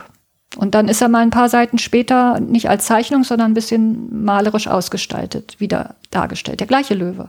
Und mal ist er dann äh, mit einer Inschrift versehen, jetzt im Falle von den Dust Muhammad-Inschriften, dass er, dieser Löwe von Besat zum Beispiel gezeichnet sei. Dann sieht der Kenner, aha, der Löwe von Besat, dann schlägt er ein paar Seiten weiter, findet er wieder so einen Löwen, der dann äh, nicht weiter benannt ist, aber den er natürlich wiedererkennt. Und ähm, da gibt es diverse Motive, also äh, Kamele mit einem Pfleger, der dann gerade das Kamelhaar spinnt an der Seite des Kamels. Und das wird immer wiederholt. Und dann gibt es auch, und das sollte man wirklich nicht unterschlagen, in gerade diesen safavidischen Alben auch chinesische Kunst, der Ming-Zeit vor allen Dingen. Mhm. Und ähm, man kann sich fragen, wie kamen die in die Alben, weil gerade in der Zeit der frühen Safaviden es eigentlich keine Kontakte mehr zu China gab. Das lag teils an Konflikten mit den Usbeken, die dann den Weg nach China versperrt haben, wie auch der Seeweg durch die europäischen Mächte dann mehr und mehr schon beherrscht war. Ähm, in timoridischer Zeit, unter anderem unter dem jetzt schon mehrmals erwähnten timoridischen Herrscher und Sohn Timurs äh, Shahrokh, der in Herat wirkte, da gab es sehr viele Gesandtschaften nach China. Mhm. Und man brachte dann nach China Geschenke, meistens Pferde, Tiere auch, teils sogar auch Löwen. Und äh, zurück brachte man dann Bilder, aber diese Bilder, die man noch findet in den Alben, haben nicht die Qualität, die man vermuten würde, dass der chinesische Kaiser sie so in dieser Form geschenkt hätte, weil das relativ einfache, also chinesische Kunsthistoriker runzeln da immer die Stirn, einfache, meistens so Vogelblumenbilder aus der Ming-Zeit, teils auch auf äh, Seidengewebe gemalt. Alles andere ist ja immer auf Papier die dann manchmal auch zurechtgeschnitten wurden, damit sie überhaupt auf die Albumseite passen, mhm. weil diese Ming-Bilder meistens viel größer waren und ja auch nicht für ein Albumformat gedacht. Man hat die dann runtergeschnitten, aber sie kommen eigentlich erst in safavidischer Zeit in die Alben rein. Ja, teils auch in, pardon, in turkmenischer Zeit, also im späteren 15. Jahrhundert unter dem Yarubek, der damit äh, mit dem einen Album in Verbindung gebracht wird. Das ist so eher ja, zweite Hälfte eben 15. Jahrhundert. Ähm, da gibt's die auch schon, aber man fragt sich, hm, warum eigentlich eher minderwertige, also für uns sehen die trotzdem noch gut aus, fein gezeichnete Vögel und Blumen. Ähm, Warum sind die in die Alben reingekommen? Sie bilden einen großen Kontrast zu diesen Schwarztuschzeichnungen, mhm. wenn man da plötzlich so farbige Bilder auf Seide gemalt sieht. Der Kontrast war wahrscheinlich auch erwünscht, ja. dass man diese linienbasierte safavidische Ästhetik ein bisschen in äh, Kontrast gestellt hat zu der chinesischen, eher naturalistisch veranlagten Kunst. Zumindest dieser Art von Kunst, die in die Alben Eingang gefunden hat, sprich diese ähm, sehr auch lebensgroß gezeichneten Vögel, eben mhm. gemalten Vögel, muss man ja sagen, wo das ganze Gefieder in einzelnen feinen äh, Strichen und fast illusionistisch teils gemalt. Da ist mhm. die persische Tuschkunst anders ausgelegt. Sie achtet mehr auf die Umrisslinie. Also weniger auf die Binnenzeichnung. Ja, und man fragt sich, wie kam das von China in den iranischen Raum. Und äh, eine Vermutung, die ich recht einleuchtend finde, ist die, dass die Gesandten, das waren ja riesige Menschenansammlungen. Es waren ja nicht nur drei Diplomaten, die da nach China reisten, das waren ja richtige Trosse. ähm, dass die vom chinesischen Kaiser als Dank nicht etwa irgendwelche merkwürdigen Vogelbilder bekommen haben, sondern Papiergeld. Und mit chinesischem Papiergeld konnte man außerhalb Chinas ja nichts anfangen.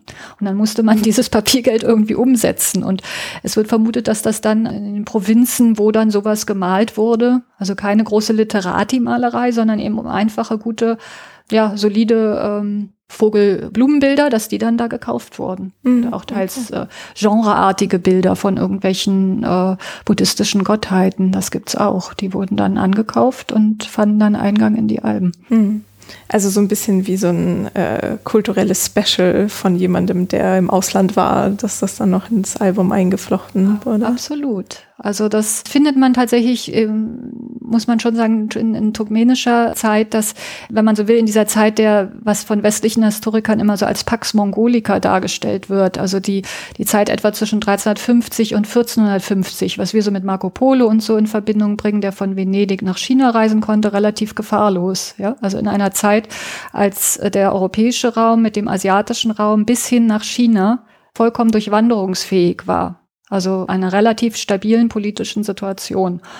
Und in dieser Zeit ähm, war die Malerei im persischen sprachigen Raum tatsächlich durchdrungen, durchaus, äh, also auch schon in timoridischer Zeit von Elementen aus der chinesischen Kunst, also chinesische Drachen, die man eindeutig identifizieren kann als chinesische Drachen, weil chinesische Drachen haben in der Regel zwei Hörner also aus der Ming- und Yuan-Zeit, also der vorhergehenden Epoche, und haben so Flammenflügel an den, wenn man so will, Schulter- und Kniegelenken. Also sind sehr langgestreckt, sehr ähm, ja, schlangenartig geradezu, findet man ja auf zig Vasen, ja, aus der chinesischen Kunst. Dieses Motiv findet man zuhauf im timoridischen Werkstattalbum. Immer wieder diesen nur in Linien gezeichneten chinesischen Drachen.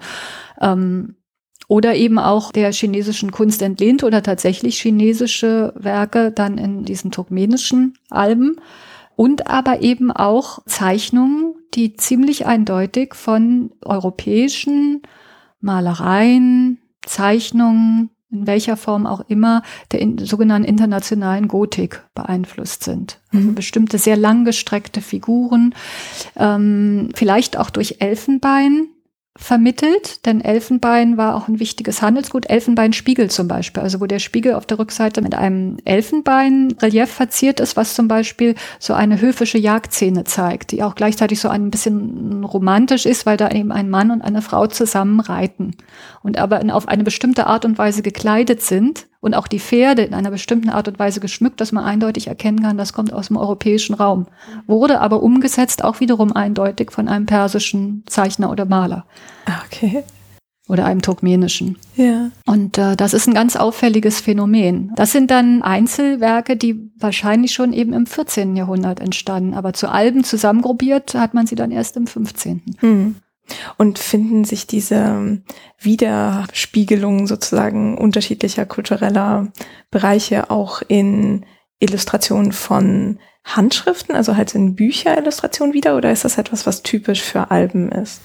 Ich würde tatsächlich sagen, es ist typisch für Alben, dass man diese anderen Strömungen der Kunst, und da sieht man vor allen Dingen im iranischen Raum, eben guckt man nach Westen und nach Osten, also sprich Europa und China, dass man das nochmal aufhört. Also der Duste Mohammed, der schreibt selbst, der neue Stil, der heute geläufig ist, und mit heute meint er seine Zeit, also im das Baramosa-Album wurde äh, 1544, 45 fertiggestellt, also um diese Zeitraum, der heute geläufig ist, sei von einem gewissen Ahmad Musa geprägt worden und der lebte in spätirranisischer Zeit, sprich Anfang des 14. Jahrhunderts. Und in dieser Zeit florierte die Malerei auch in Europa und in China. Das betont er, aber das seien ganz andere Stile.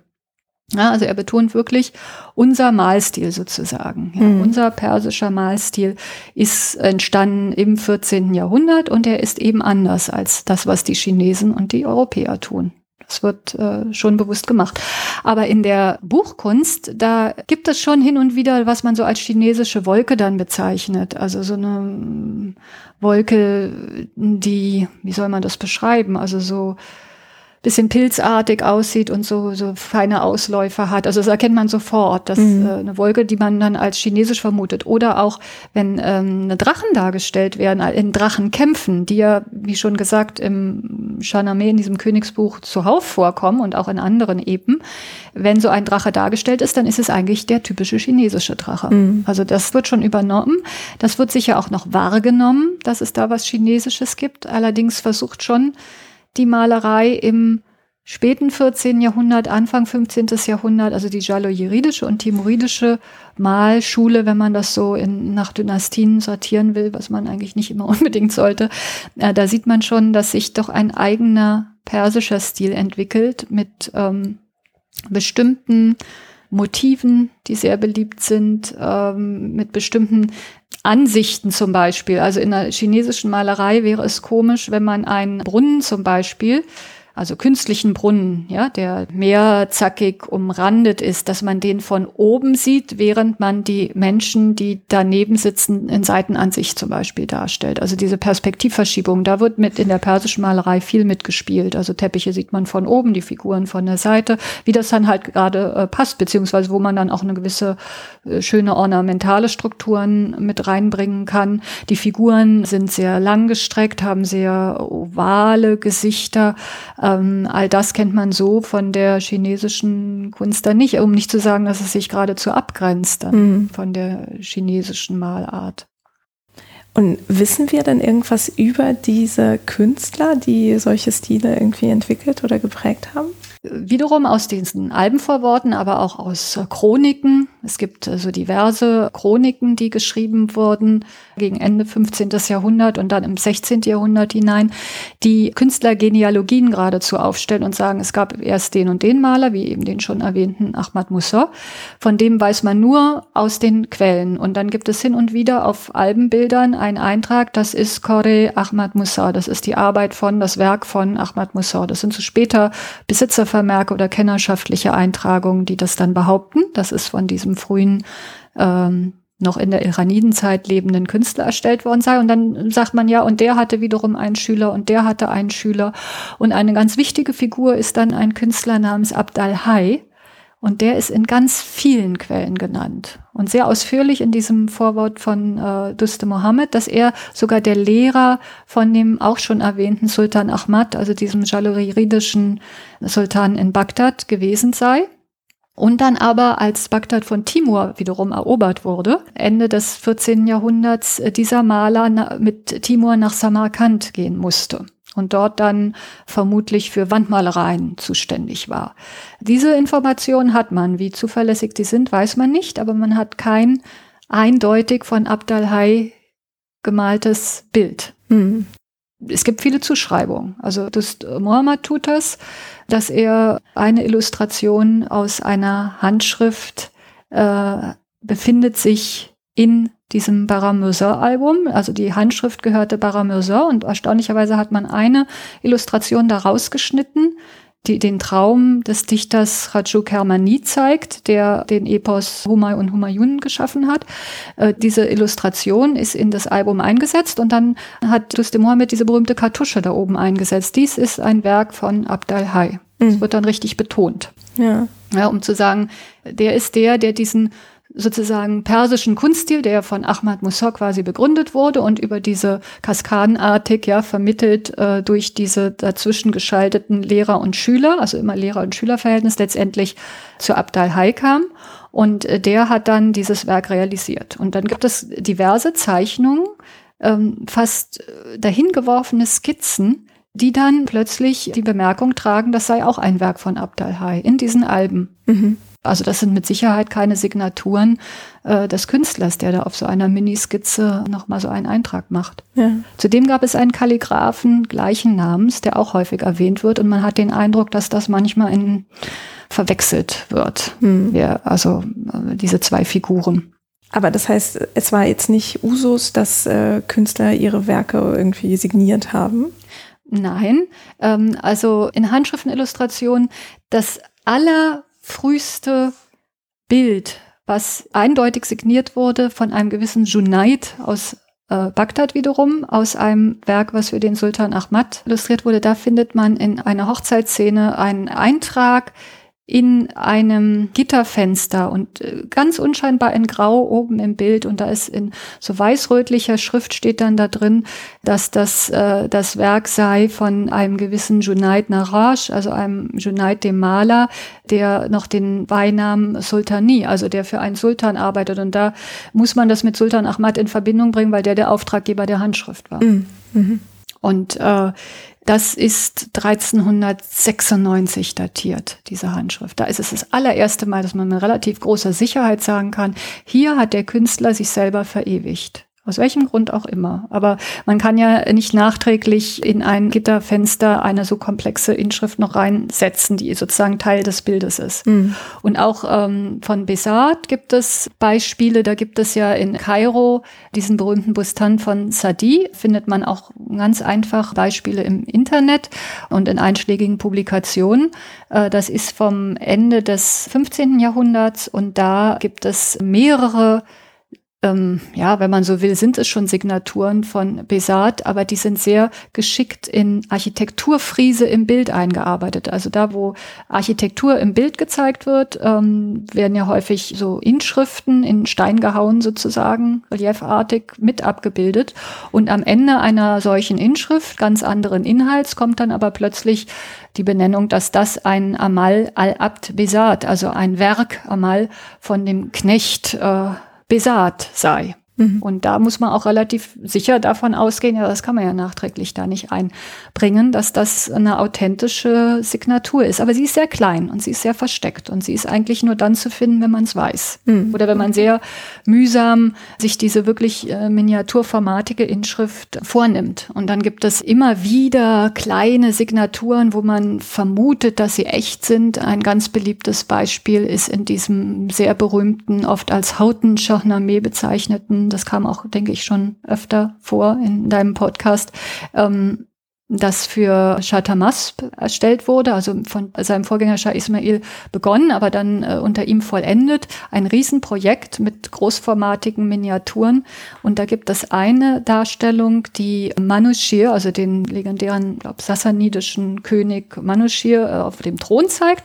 Und unter dem Gefolge, was da vorzufinden ist, sind drei Männer und man weiß nicht, welche Funktion die haben. Und der eine Mann hat so eine Art ja, Hut auf mit Krempe und auf der Krempe steht winzig klein die Signatur von Mir Musawar. Und Mir Musawar war einer der allerwichtigsten früh-safavidischen Maler, der einen wichtigen Ruf genoss. Und die ist so winzig klein, dass man die wirklich eigentlich nur mit Lupe lesen kann. Mhm. Also kann man schon fast als Nano-Signatur bezeichnen. Ja. Und das sind dann echte Signaturen. Oder auf Thronstufen ist sehr beliebt äh, noch fein untergebracht. Das gibt es. Aber das äh, Auffällige ist, in den Alben sind die Signaturen nie irgendwie geschickt eingesetzt, sondern sie sind ziemlich auffallend, also auch bewusst auffallend auf leere Stellen im Bild mhm. platziert. Also, dass man eher davon ausgeht, dass sie im Nachhinein ja, erstens im Nachhinein und zweitens, man sollte sie bitte auch gleich sehen, wenn man das Bild betrachtet. Mm, okay. Im Sinne von, ah, das ist ein Werk von dem und dem. Manchmal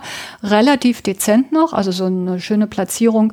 Hier aus den Dietz-Alben ein Beispiel, äh, aus dem ersten Dietz-Album, Dietz Afol 70, zweite Seite, da findet man eine ganzseitige Schlachtszene mit Reitern und sehr komplex, also ziemlich, man will nicht sagen wirr, aber sehr detailliert gestaltet und äh, fast in der Mitte zwischen zwei Pferden ist dann auf den belassenen Malgrund, also wo keine Malerei zu finden ist, steht dann ganz fein Kore Ahmad Musa, also im Werk von Ahmad Musa. Mhm.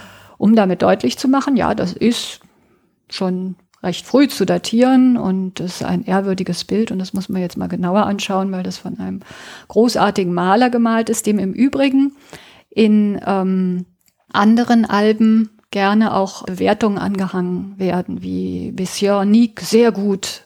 Also Werk von Ahmed Moussor, das ist sehr gut. Oder Bechoyat Troub, Sorte Ast, ja, also außerordentlich gut ja, geschaffen, gemalt. Das wird dann mal betont, was auch gut ist, also bewertet und mhm. was ist Kennerschaft. Ja. Und sag mal, geht aus den Chroniken oder vielleicht auch aus den Vorworten irgendwie vor, in welcher Form diese Lehrer ihre Schüler unterrichtet haben? Also, dass man sich das irgendwie vorstellen kann. So war das alles in diesen Herrscherwerkstätten oder, also, wie lange musste man bei jemandem lernen? Weil du ja auch meintest, dass ähm, es ein paar so skizzenhafte äh, Seiten mhm. in diesen mhm. Alben gibt, die sich ja anhören, als wären das so Übungsblätter gewesen oder so, oder? Naja, ob das Übungsblätter dann für andere Maler sind, weiß man nicht. Es gibt immerhin eine Bezeichnung, die aus der Kalligrafie kommt, äh, Majre, ja, also wie Übung oder wird heutzutage auch für Hausaufgaben gebraucht, ja, als Begriff. Ähm, der dann also als so ein kalligraphisches Übungsblatt, das gibt's ja auch, dann wird es wiederholt und wiederholt, bis man diesen Duktus beherrscht und dann am besten an einer ganz prägnanten Zeile, wo bestimmte Buchstabenfolgen vorkommen. Und dieser Begriff wird übertragen auf insbesondere die Zeichnungskunst. Und dann mhm. findet man schon auch Einträge, dies ist eine Übung sozusagen von dem und dem Künstler. Oder eine Übung nach dem und dem Künstler auch häufig, um zu zeigen, ja, man ist da einem Meister gefolgt. Ja. Oder es gibt auch ähm, Einträge. Es gibt also einen ganz besonderen Fall, der aber nur in einem turkmenischen Album und in den Dietz-Alben verzeichnet ist, eines Künstlers namens äh, Muhammad Ebne Mahmud Shah al-Khayyam. Also Muhammad, Sohn von Mahmud Shah, dem Zeltmacher. Im Grunde übersetzt, das ist ein ganz langer Titel und der unterschreibt dann auch in der Regel noch mit dem Vorsatz Kamtarine Bandegon, also der geringste der Knechte oder Sklaven, Diener, Mohammed oder persisch Mohammad Khayyam. Ähm, da kommt auch manchmal vor, in mindestens zwei Fällen, dass er ein Werk von dem schon erwähnten Abdal Hai kopiert habe. Mhm. Ja, also äh, dann wird manchmal Nal erwähnt, was so viel heißt wie Übertragung im Grunde. Ja, im weiteren Sinne Kopie von, kopiert nach Abd al-Hai von äh, Mohammed al-Khayyam der aber äh, komischerweise, während Abd al-Hai in zig Quellen genannt ist, ist dieser Muhammad Khayyam in keiner schriftlichen Quelle, in keiner Chronik, keinem Traktat, keinem Vorwort je erwähnt.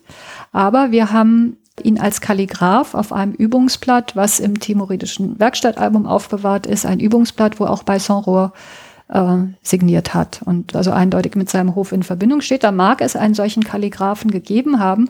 Und nun vermuten einige äh, Forscher, ja, dann hat dieser Kalligraph halt aus Spaß auch gezeichnet. Äh, wenn man sich die Fülle der Zeichnung anschaut, die unterschiedliche Qualität und auch die unterschiedliche Art der Zeichnung, mal ein bisschen chinesisch inspiriert, mal ganz simple, plumpe Skizzen, also wirklich plumpe Darstellungen von, weiß ich, einem Mann, der gegen einen Bär kämpft zum Beispiel wo man sich sagt, ja, wieso wird das dann signiert so ausführlich als äh, Werk des niedrigsten Knechtes und dann dieser ganze lange Zusatz, äh, da stimmt irgendwas nicht. Also da scheint ein späterer Kenner, ein späterer Besitzer, womöglich sogar erst am osmanischen Hof, mag versucht haben, sich einen Reim zu machen, dass er diesen Kalligraphen Muhammad Khayyam in Verbindung bringt mit diesem Abd al-Hai, von dem es ja auch noch einen Kalligraphen gab und also eine kleine eigene Geschichte, im Grunde einen fiktiven Künstler erfindet. Also der wird mhm. im Grunde erfunden. Und äh, das zieht sich aber so durch, dass äh, also auch viele heutige Forscher daran glauben möchten, dass es den gab. Also ich eher nicht. Ja, okay. Und äh, das hört sich ja auch so an, dass für Folgegenerationen der Leute, die das gelesen haben, das auch schon gar nicht mehr so klar zuschreibbar war, wer jetzt der Künstler war, aber das vielleicht auch gar nicht so sehr im Vordergrund stand. Also gut, ich meine, wenn man es hinschreibt, dann scheint man sich ja schon dafür zu interessieren. Aber ich hatte mich jetzt gefragt, ob, ähm, wenn sozusagen das Signieren der eigenen Werke nicht so wichtig oder halt so prominent irgendwie platziert ist, dass man das wiedererkennen kann, kann man die Künstler dann anhand der Art, wie sie zeichnen, wirklich so auseinanderhalten? Nee, eben nicht. Das ist ja das Fatale, dass wenn man von einer europäischen Kunstgeschichte aus denken würde, wo ähm, immer wieder betont wird, zumindest seit der frühen Neuzeit, dass ein Künstler so seinen eigenen individuellen Stil habe und dass sozusagen die Persönlichkeit des Künstlers sich durch seine Hand quasi, die Bewegung seiner Hand, gerade in der Zeichnung, gerade in der flüchtigen Linie besonders gut zeigen würde. Das sagt man zu Leonardo, bei Rembrandt, Rembrandt-Zeichnungen versucht man dann von denen seiner Schüler zu unterscheiden, die man sagt, das muss Rembrandt sein, weil der hat einen ganz bestimmten Strich. Ähm, Das wird in der europäischen Kunst sehr viel probiert oder auch überhaupt die Eigenständigkeit als solche besonders betont. Das hing aber auch damit zusammen, dass Werkstätten in Europa in der frühen Neuzeit ähm, nicht zwangsläufig an Hof gebunden waren, sondern ein großer Künstler hatte seine eigene Werkstatt, war sozusagen mehr oder weniger freischaffend, hatte seine Werkstatt Mitarbeiter und hat Aufträge angenommen für zum Beispiel Kirchen. Und äh, da gibt es Fälle, jetzt wie bei zum Beispiel Michelangelo, der für den Dom in Siena den Piccolomini-Altar schaffen sollte aber wohlgemerkt allein. Und dann steht im Vertrag propria manu, also eigenhändig muss das sein. Nicht, dass er jetzt so seine Gesellen oder Lehrlinge da heranzieht, äh, sondern es wurde gefordert, also bei der Summe, die wir zahlen, muss das schon von Michelangelo selbst gemacht worden sein. Und Michelangelo hat sich letztendlich dann aus diesem Vertrag und diesem Werk zurückgezogen, interessanterweise. Aber ähm, man hat das Bemühen, die Hand des Künstlers mit einem individuellen Stil in Verbindung zu bringen. Und das ist eigentlich unmöglich in der persischen Malerei. Das liegt an äh, mehreren Dingen. Zum einen, dass wenn es sich um eine Zeichnung handelt, auch schon die Linie der Zeichnung meistens recht standardisiert ist. Wenn ich einen, sagen wir mal jetzt einen Pferderücken und einen Pferdehintern äh, zeichne, dann werde ich an einer bestimmten Stelle, wo es in die Kurve geht, die Linie etwas dicker werden lassen. Also ein bisschen gewichten. Ähm, und damit ein Volumen suggerieren. Und äh, da gibt es eigentlich keinen Spielraum für einen individuellen Strich, der jetzt mal so flott, sondern es, man hat zwar den Eindruck, dass bei den sehr guten persischen Zeichnungen, dass die ganz leicht von der Hand gingen, ja, durch viel Training auch und, und viel Üben und viel Margere, ne? also viel, viel Übung und Nachahmung. Ähm, dass das auch sehr spontan aussieht, aber es ist eben nicht spontan, es ist kodifiziert, es ist standardisiert. Das ist der eine Punkt. Der andere ist, dass viele Werke, gerade wenn sie farbig werden, sind durch Arbeitsteilung entstanden. Das kann man in der späteren Mogulmalerei ganz besonders nachvollziehen, wenn unter einem Bild immer noch der Eintrag des, äh, weiß ich, Bibliothekars oder derjenigen, der das Ganze überwacht hat, die Produktion einer Handschrift steht. Die Zeichnung, die Kompositionszeichnung, Ter genannt, ist von dem und dem Künstler der Auftrag der Farben oder das Werk an solche von dem und dem Künstler, wobei man dann mit Amal meistens die Farbausstattung meint, also dass die Umrisse dann gefüllt werden mit Farben. Und dann gibt es noch meistens einen, der die Gesichter macht. Ah, okay. Ja, und der wird dann auch nochmal gesondert erwähnt. Mhm. Und äh, wenn man sich das so vorstellt, dass ein Werk oft eine Gemeinschaftsproduktion ist, und das möchte ich fast auch Werken unterstellen von Besart, wo der sich dann im Architekturfries ähm, verewigt hat, dass er vor allen Dingen natürlich die Kompositionszeichnung angelegt hat, vielleicht sogar auch die Gesichter gemalt hat, weil das sehr wichtig war. Aber mh, mm, jetzt die einzelnen Kleidungsstücke, vielleicht hat er da noch markiert, das soll rot und das soll grün sein, aber das kann jemand anderes auch übernommen haben. Mhm. Also das ist um die Eigenständigkeit, diese Propria Manu-Geschichte. In dem Sinne, dass in der Produktion selbst, zumindest in der Frühzeit, nicht gab. In, in der Mogulzeit dann mehr und mehr. Also wo dann einzelne Maler ganz besonders betont werden. Ja, mhm. Zum Beispiel dieser Tiermaler Mansur, der unter Jahangir tätig war und der dann dieses berühmte Zebra, das ist ein sehr naturalistisch gemaltes Zebra, was er als Geschenk von einer türkischen Delegation bekam und was er dann hat malen lassen durch seinen Hof und in seiner höfischen Werkstatt tätigen Tiermaler Mansur, der darauf spezialisiert war. Und das schreibt Jahangir selbst in seiner eindeutig in seiner eigenen Handschrift auf dieses Bild. Also wie er das geschenkt bekommen hat, wer es gemalt hat, wann das gemalt wurde. Mhm. Und damit macht sich Jahangir zum einen zum äh, ja, Kenner, ja, Kenner, dass er sagt, ja, mir ist das jetzt wichtig, dass dieses Zebra so toll von meinem Maler gemalt wurde und natürlich auch, um das Tier als solches zu dokumentieren. Also da gibt es das. Aber ähm, in der früheren persischen Kunst spielte das wahrscheinlich gar nicht so eine große Rolle. Ja, das hört sich ja auch so an, dass die Arbeitsteilung dafür sorgte, dass es standardisiert werden musste, weil wenn ich mich quasi darauf verlassen muss, dass derjenige, der vor mir dran ist, mit, was weiß ich, den Gesichtern zeichnen oder so, dass er dann auch sich an die Maße hält, die sozusagen gerade gang und gäbe sind, sonst habe ich überhaupt keinen Platz, irgendwie meine Gewänder anzubringen oder so. Oder wenn, was weiß ich, das ähm, Gesicht auf einmal in einer Form ist, die halt nicht mehr in die Komposition reinpasst oder so, dann ist man sozusagen am Ende der Kette dann ähm, angeschmiert. Ja, es ist schon, es ist schon sehr doch standardisiert. Also man kann innovativ sein zu einem gewissen Grad. Mhm. Und da gibt es ja auch Entwicklungen in der persischen Malerei oder wirklich äh, tolle neue Ideen, Kompositionen, aber sie äh, zitieren trotzdem immer Standardelemente. Und das ist so dieses, eben was äh, David Roxburgh, das hatte ich vorhin gar nicht so zum Ende noch gebracht, ausgeführt hat, es gibt diese intervisuellen Referenzen immer, dass man auf vorherige Bilder auch verweist. Das gilt auch für die Handschriftenillustration,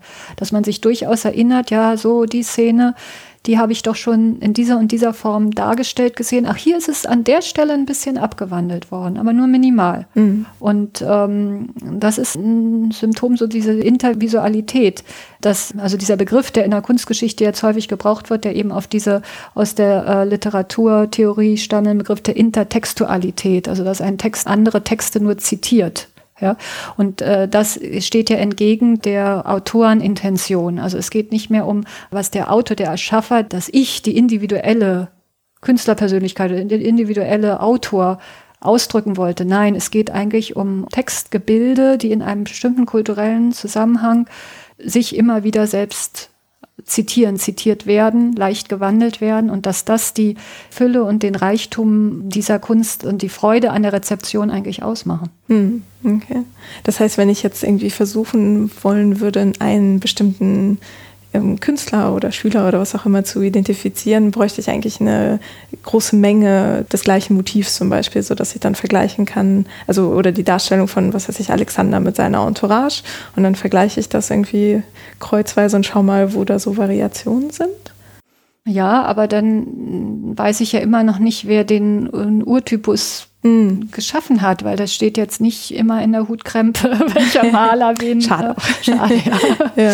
was geschaffen hat. Also das hat ja die frühe Kunstgeschichte immer, gerade bei diesem großen Schachnomet versucht, dann stilkundlich zu argumentieren, weil die Maler namentlich waren ja bekannt, aber wer hat nun was gemalt? Und es gibt ein einziges Bild, was äh, ich glaube, es ist wirklich das einzige, was in einem Text erwähnt ist und was man dingfest hat machen können, nämlich von Sultan Mohammed gemalt für dieses Shahnameh, die Szene äh, dieses avestischen, also ganz früh iranischen Königs Kayomars und seines Hofes in einer Landschaftsszene, also wunderbar gemalt und wo Kayomars und seine Entourage in Leopardenfelle gekleidet sind. Und das wird von diesem schon jetzt äh, zigfach erwähnten Duste Mohammed erzählt. Also zeitgenössische Künstler, da gibt's die und die und da wurde dieses große Shahnameh Shahi wird es häufig bezeichnet, für Shah Tamasp geschaffen. Und äh, darin hat Sultan Mohammed eine Szene gemalt mit Menschen in Leopardenfällen. Das kann nur die sein. Mhm. Und da hat man den Künstler und das Bild. Ja. Und äh, dann kann man versuchen, so eine Art Stil im weiteren Sinne oder ikonografische, also Bildelement vorlieben von diesem Sultan Mohammed, der so ein bisschen noch in die Richtung der turkmenischen Malerei gebracht wird, versuchen wiederzufinden. Ja. Hm, okay, aber sonst entzieht sich das eigentlich das so. Eigentlich, eigentlich ist es ein müßiges Unterfangen. Es wundert mich immer, dass das, äh, das sind eben Tendenzen der Kunstgeschichte. Dass es einfach üblich war, in 60er, 70er, auch noch in 80er Jahren so unsäglich stilkundlich immer zu argumentieren und zu sagen, das ist ein Meisterwerk und wenn wir das jetzt dingfest gemacht haben, jetzt gucken wir, wer ist der Künstler? Aha, was hat der noch gemalt? Was ist sein Spätstil? Was ist sein Frühstil? Und ähm, so hat Kunstgeschichte lange funktioniert. Und inzwischen denkt man, da gab es ja zig Turns und äh, man denkt jetzt viel mehr in kulturellen Kontexten und auch Beziehungskontexten. Also zuletzt dieser Spatial Turn, wo es darum geht, äh, Raum eben nicht mehr nur als engen geografischen Raum mit Grenzen zu begreifen, sondern Raum als ein Gefüge von äh, Beziehungen im Grunde. Und das können eben auch transkulturelle Beziehungen sein. Und dann kann man jetzt nicht mehr äh, auch aus diesen Gründen, dass Kunst, Kunstproduktion immer zahlreichen ja, man mag es dann wiederum Einflüsse nennen, ausgesetzt ist Wiederverwertung, Ablehnung, Adaption von Motiven, Stilelementen aus unterschiedlichen Bereichen und dann kommen ganz neue Sachen dabei raus letztendlich. Mhm. Aber wie gesagt, an einem individuellen Künstler das dann festzumachen, das wird schwierig. Ja, okay. Und was jetzt nochmal diese ähm, Szenen oder Motive angeht, die in Alben oder dann auch so im größeren Miniaturzeichnungszusammenhang irgendwie entstanden, ähm, hattest du jetzt äh, so einzelne Tiere, dann so Szenen, wo Architektur dabei ist, die ja auch ganz oft sehr, ja, ähm, ich will nicht überfrachtet, hört sich so negativ an, aber halt sehr voluminös, pompös mit Farben und so sind. Ähm, Gibt's da auch eigentlich Porträts von jetzt Herrschern oder? Ja, klar. Also ähm, man kann Porträts unterbringen in Handschriftenillustrationen, durchaus zum Beispiel in Chroniken. Das unter Umständen sogar in der Mogulzeit hat man das manchmal sogar an Rand geschrieben, wer wer ist dargestellt wurde. Auch im Baramöser-Album äh, sind teils Beschriftungen, wo man auch Versammlungsszenen, da werden dann die Bilder sogar als Macheles, also Versammlung bezeichnet oder auch als Mosé, als Situation gewissermaßen. Und da sind dann auch erkennbare oder mit Namen versehene Figuren durchaus zu finden. Und das entwickelt sich dann auch als, dass man eigene Porträts, also wirklich einfigurige Porträts in Alben einbringt. Das wird aber eigentlich erst in der Mogulmalerei wirklich wichtig. Und da weiß man auch äh, vom Chronisten von Akbar, dass der selbst Porträts eigentlich aller seiner Höflinge und seines ganzen Hofstaats und sicherlich auch von sich selber in Auftrag gegeben hat, die in einem großen Buch zusammengefasst werden sollten. Ja. Ähm, das mit Sicherheit. Und in der persischen Dichtkunst ist immer wieder von Porträts die Rede. Das weiß ich, das berühmte Porträt von Khosrow, was Shirin sieht und sich dann in das Porträt von diesem ähm, Prinzen verliebt oder die Königin Nushabeh aus Barda, also Armenien, die Eskandar Alexander den Großen auch anhand eines Porträts erkennt, das in ihrem Besitz ist. Mhm. Darauf wird angespielt, aber ähm, echte Porträts kommen eigentlich also von Chata Masp hat man in dem Sinne kein echtes Porträt. Also man müsste eher sagen, mh, hm, spätere idealisierende Darstellung oder Porträts von Menschen noch aus seinem Umkreis im weiteren Sinne, aber oft wirkt das sehr idealisiert. Also man kann da in den Gesichtern nicht unbedingt was festmachen, obwohl es in der timoridischen Zeit durchaus echte Porträts gibt, nämlich von Baisonro. Also da gibt es äh, auch eine Dissertation drüber und zig Artikel und man kann es auch wirklich nachvollziehen, äh, wenn man sich Titelbilder, also Frontispiece von Handschriften, die eindeutig mal Baisonro gehörten, anschaut, dann ist häufig da ein jagender Prinz zum Beispiel dargestellt und der jagende Prinz hat ein sehr charakteristisches Gesicht, also mhm. ein Doppelkinn, ein sehr rundes Gesicht, eine ganz bestimmte Nase, äh, immer eine bestimmte Krone, ein Perlohrring, aber eben dieses sehr runde Doppelkinn-Gesicht, da kann man relativ sicher den identifizieren. Und im Timuridischen Werkstattalbum sind einige Zeichnungen, wo einige Kunsthistoriker wiederum äh, bei Sonro erkennen möchten, die aber schon wieder so, weil das dann Zeichnungen sind, ähm, schon so fast wieder abstrahierend sind, dass man sie nicht als wirkliche Porträts ansprechen kann. Mhm. Und interessanterweise, der Begriff für Porträt in früheren persischen Alben ist dann eher, dass einfach nur Surat steht, also was so viel auch wie Gesicht oder Form bedeuten kann. Surate und ähm, ja, von wem und wem auch immer. Bei den Mogulen ist immer von Shabi die Rede. Und Shabi ist sowas wie Ähnlichkeit. Mhm. Ja, also wo auch darauf abgehoben wird, dass ein Porträt eben den tatsächlich individuellen Gesichtszügen des Porträtierten entsprechen sollte. Und das stimmt auch. Jahangir äh, erkennt man immer. Ja, mhm. der hat aber auch einen ganz bestimmten Bart und so, aber selbst die Feinheit von manchmal sogar ein Muttermal im Gesicht oder so, da kann man bestimmte Herrscher erkennen. Mohammed Shah, das war einer der späteren Mogul-Herrscher, der wird auch gerne im Profil dargestellt, der hat einen Höcker auf der Nase. Und dann kann man immer wieder, also sehr charakteristisch, den kann man immer wieder erkennen. Und das war auch gewollt, dieser Wiedererkennungseffekt. Was noch an Figur- oder Menschendarstellung jenseits von Tierdarstellung sehr wichtig war, waren insbesondere in der safavidischen Zeit hm, Typen, wenn man so will. Typen, die eigentlich der Dichtkunst entnommen wurden, wie zum Beispiel der Weinschenk, der Sori. Also eine Figur, das kann ein Mann oder eine Frau sein, die aus einem Weingefäß, bauchig mit einem schmalen Hals, in Weingläser wie kleine kleine Becher sehen die aus und da wird dann der Wein eingegossen und das ist in der persischen Dichtkunst immer so mm, doppeldeutig zu verstehen als auch Anspielung auf die mystische Gottesliebe. Ja, dass äh, der Weinschenk seinem Geliebten, es gibt immer den Geliebten und den Liebenden, Wein einschenkt.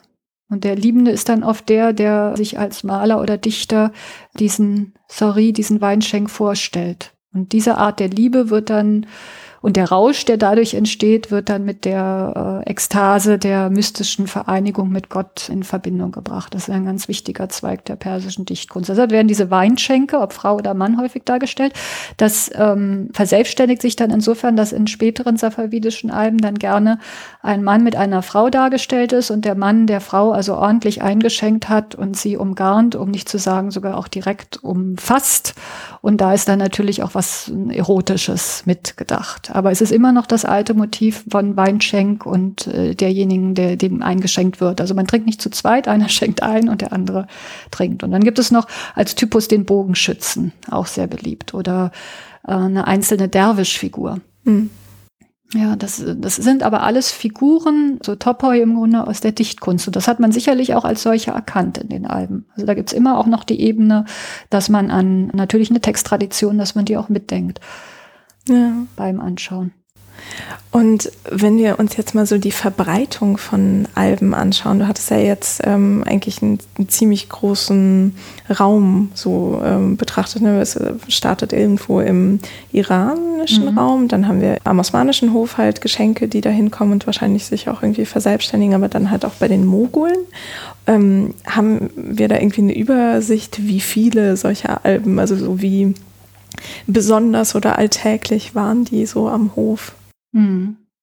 Es waren sicherlich wirklich richtige Schätze. Also zu Lebzeiten hätte Baron Mercer mit sicherlich sein Album auch nicht äh, weggegeben, zum Beispiel. Und äh, schlichtweg die Tatsache, dass sie heute noch erhalten sind, trotz Kriegen und auch der Art vielleicht der zwischenzeitlichen Unterbringung oder auch, dass Höfe ja sich bewegt haben. Also der Baron Moser, der war äh, auch ein wichtiger Feldherr im Auftrag seines Bruders und teilweise dann Gouverneur, der war in Tabriz, der war in Hamadan, der war in Raswin und man weiß gar nicht, wo dieses Album entstanden ist, weil der so ständig unterwegs war. Das heißt, da mussten immer diese Blätter äh, mitgenommen werden und die haben immerhin auch so etwa ein Format von, äh, glaube 30 mal 40 Zentimeter etwa, nicht ganz so groß, aber immer noch groß. Und äh, dass die erhalten sind, deshalb müssen sie wichtig gewesen sein und dass teils äh, Bilder in dem einen Album offenbar Bilder in anderen Alben inspiriert haben. Also der erwähnte angekettete Löwe mit Glocke, der also man kann ihn eventuell schon auch auf das timoridische Werkstattalbum in ein bisschen anderer Gestalt zurückverfolgen, aber der dann von Besat so zum Typen erhoben wird im Paramosa-Album, den findet man dann auch in späteren safavidischen Alben wieder. Also es wurde ähm, wiederholt, das heißt, man hat die Alben gekannt auch, hat sie offenbar zusammen angeschaut, hat mhm. was kopieren lassen und hat sie sehr, sicherlich sehr geschätzt, solange man selber der Besitzer und Auftraggeber war, hat man da wahrscheinlich wenig äh, rausgenommen oder umsortiert. Also das kann man jetzt nicht so wie Sammelalben, wie man das vielleicht heute verstehen würde. Ach, da tausche ich mal was oder so. Also das, also das ist mir nicht bekannt. Ja? Also, Sticker tauschen. Genau. Oder man hat irgendwie ein Motiv doppelt und dann, das kann na, durchaus passiert sein. Ja, da hat man noch in dem Moment, wo man nur die Fülle dieser Einzelblätter hatte, wenn dann eins doppelt war, wer weiß, ja, hat man es dann getauscht oder verschenkt. Aber davon ist nirgendwo die Rede. Also das kann man sich nur vorstellen. Und in der Mogulzeit ähm, werden diese Alben sehr wichtig und ich glaube, jeder äh, Herrscher, der was auf sich hielt, also zumindestens ja, Shah Jahan ist das auch noch ganz wichtig in der Zeit, der hat ein Album produziert und dieses berühmte Jahangir-Album, was knapp 200 Folios umfasst, ja, also 400 Seiten im Grunde. Also das, was man gefunden hat, das ist weltweit verstreut. Also der größte Teil, der noch vorhanden ist, liegt in Teheran im Gulistan Palast Bibliothek, genau. Ähm, das Modarei Gulshan genannt.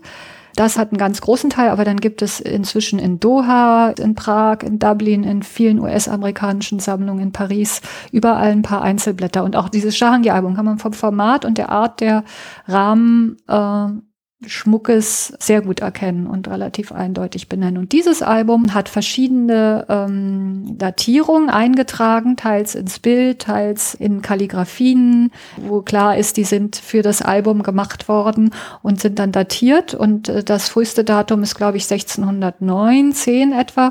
Und das letzte Datum, was man findet, ist äh, 1636, also unserer Zeitrechnung. Das heißt, das fällt schon in Shah Jahans Regierungszeit, ja. Also mhm. Jahangir Serie, das endet mit 1627. Ähm, das heißt, der hat das fortgeführt. Ja. Und, und äh, offenbar auch sehr geschätzt.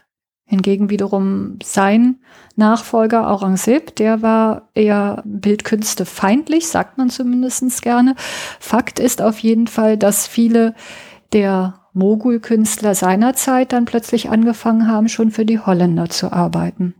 Und dass dann unter den Nachfolgeherrschern das alles ein bisschen mau wird und erst unter dem auch schon erwähnten Mohammed Shah äh, mit dem Nasenhöcker, der bis 1748 regiert hat, ähm, der war dann wieder ein großer Förderer von Alben, von denen allerdings keins intakt mehr erhalten ist.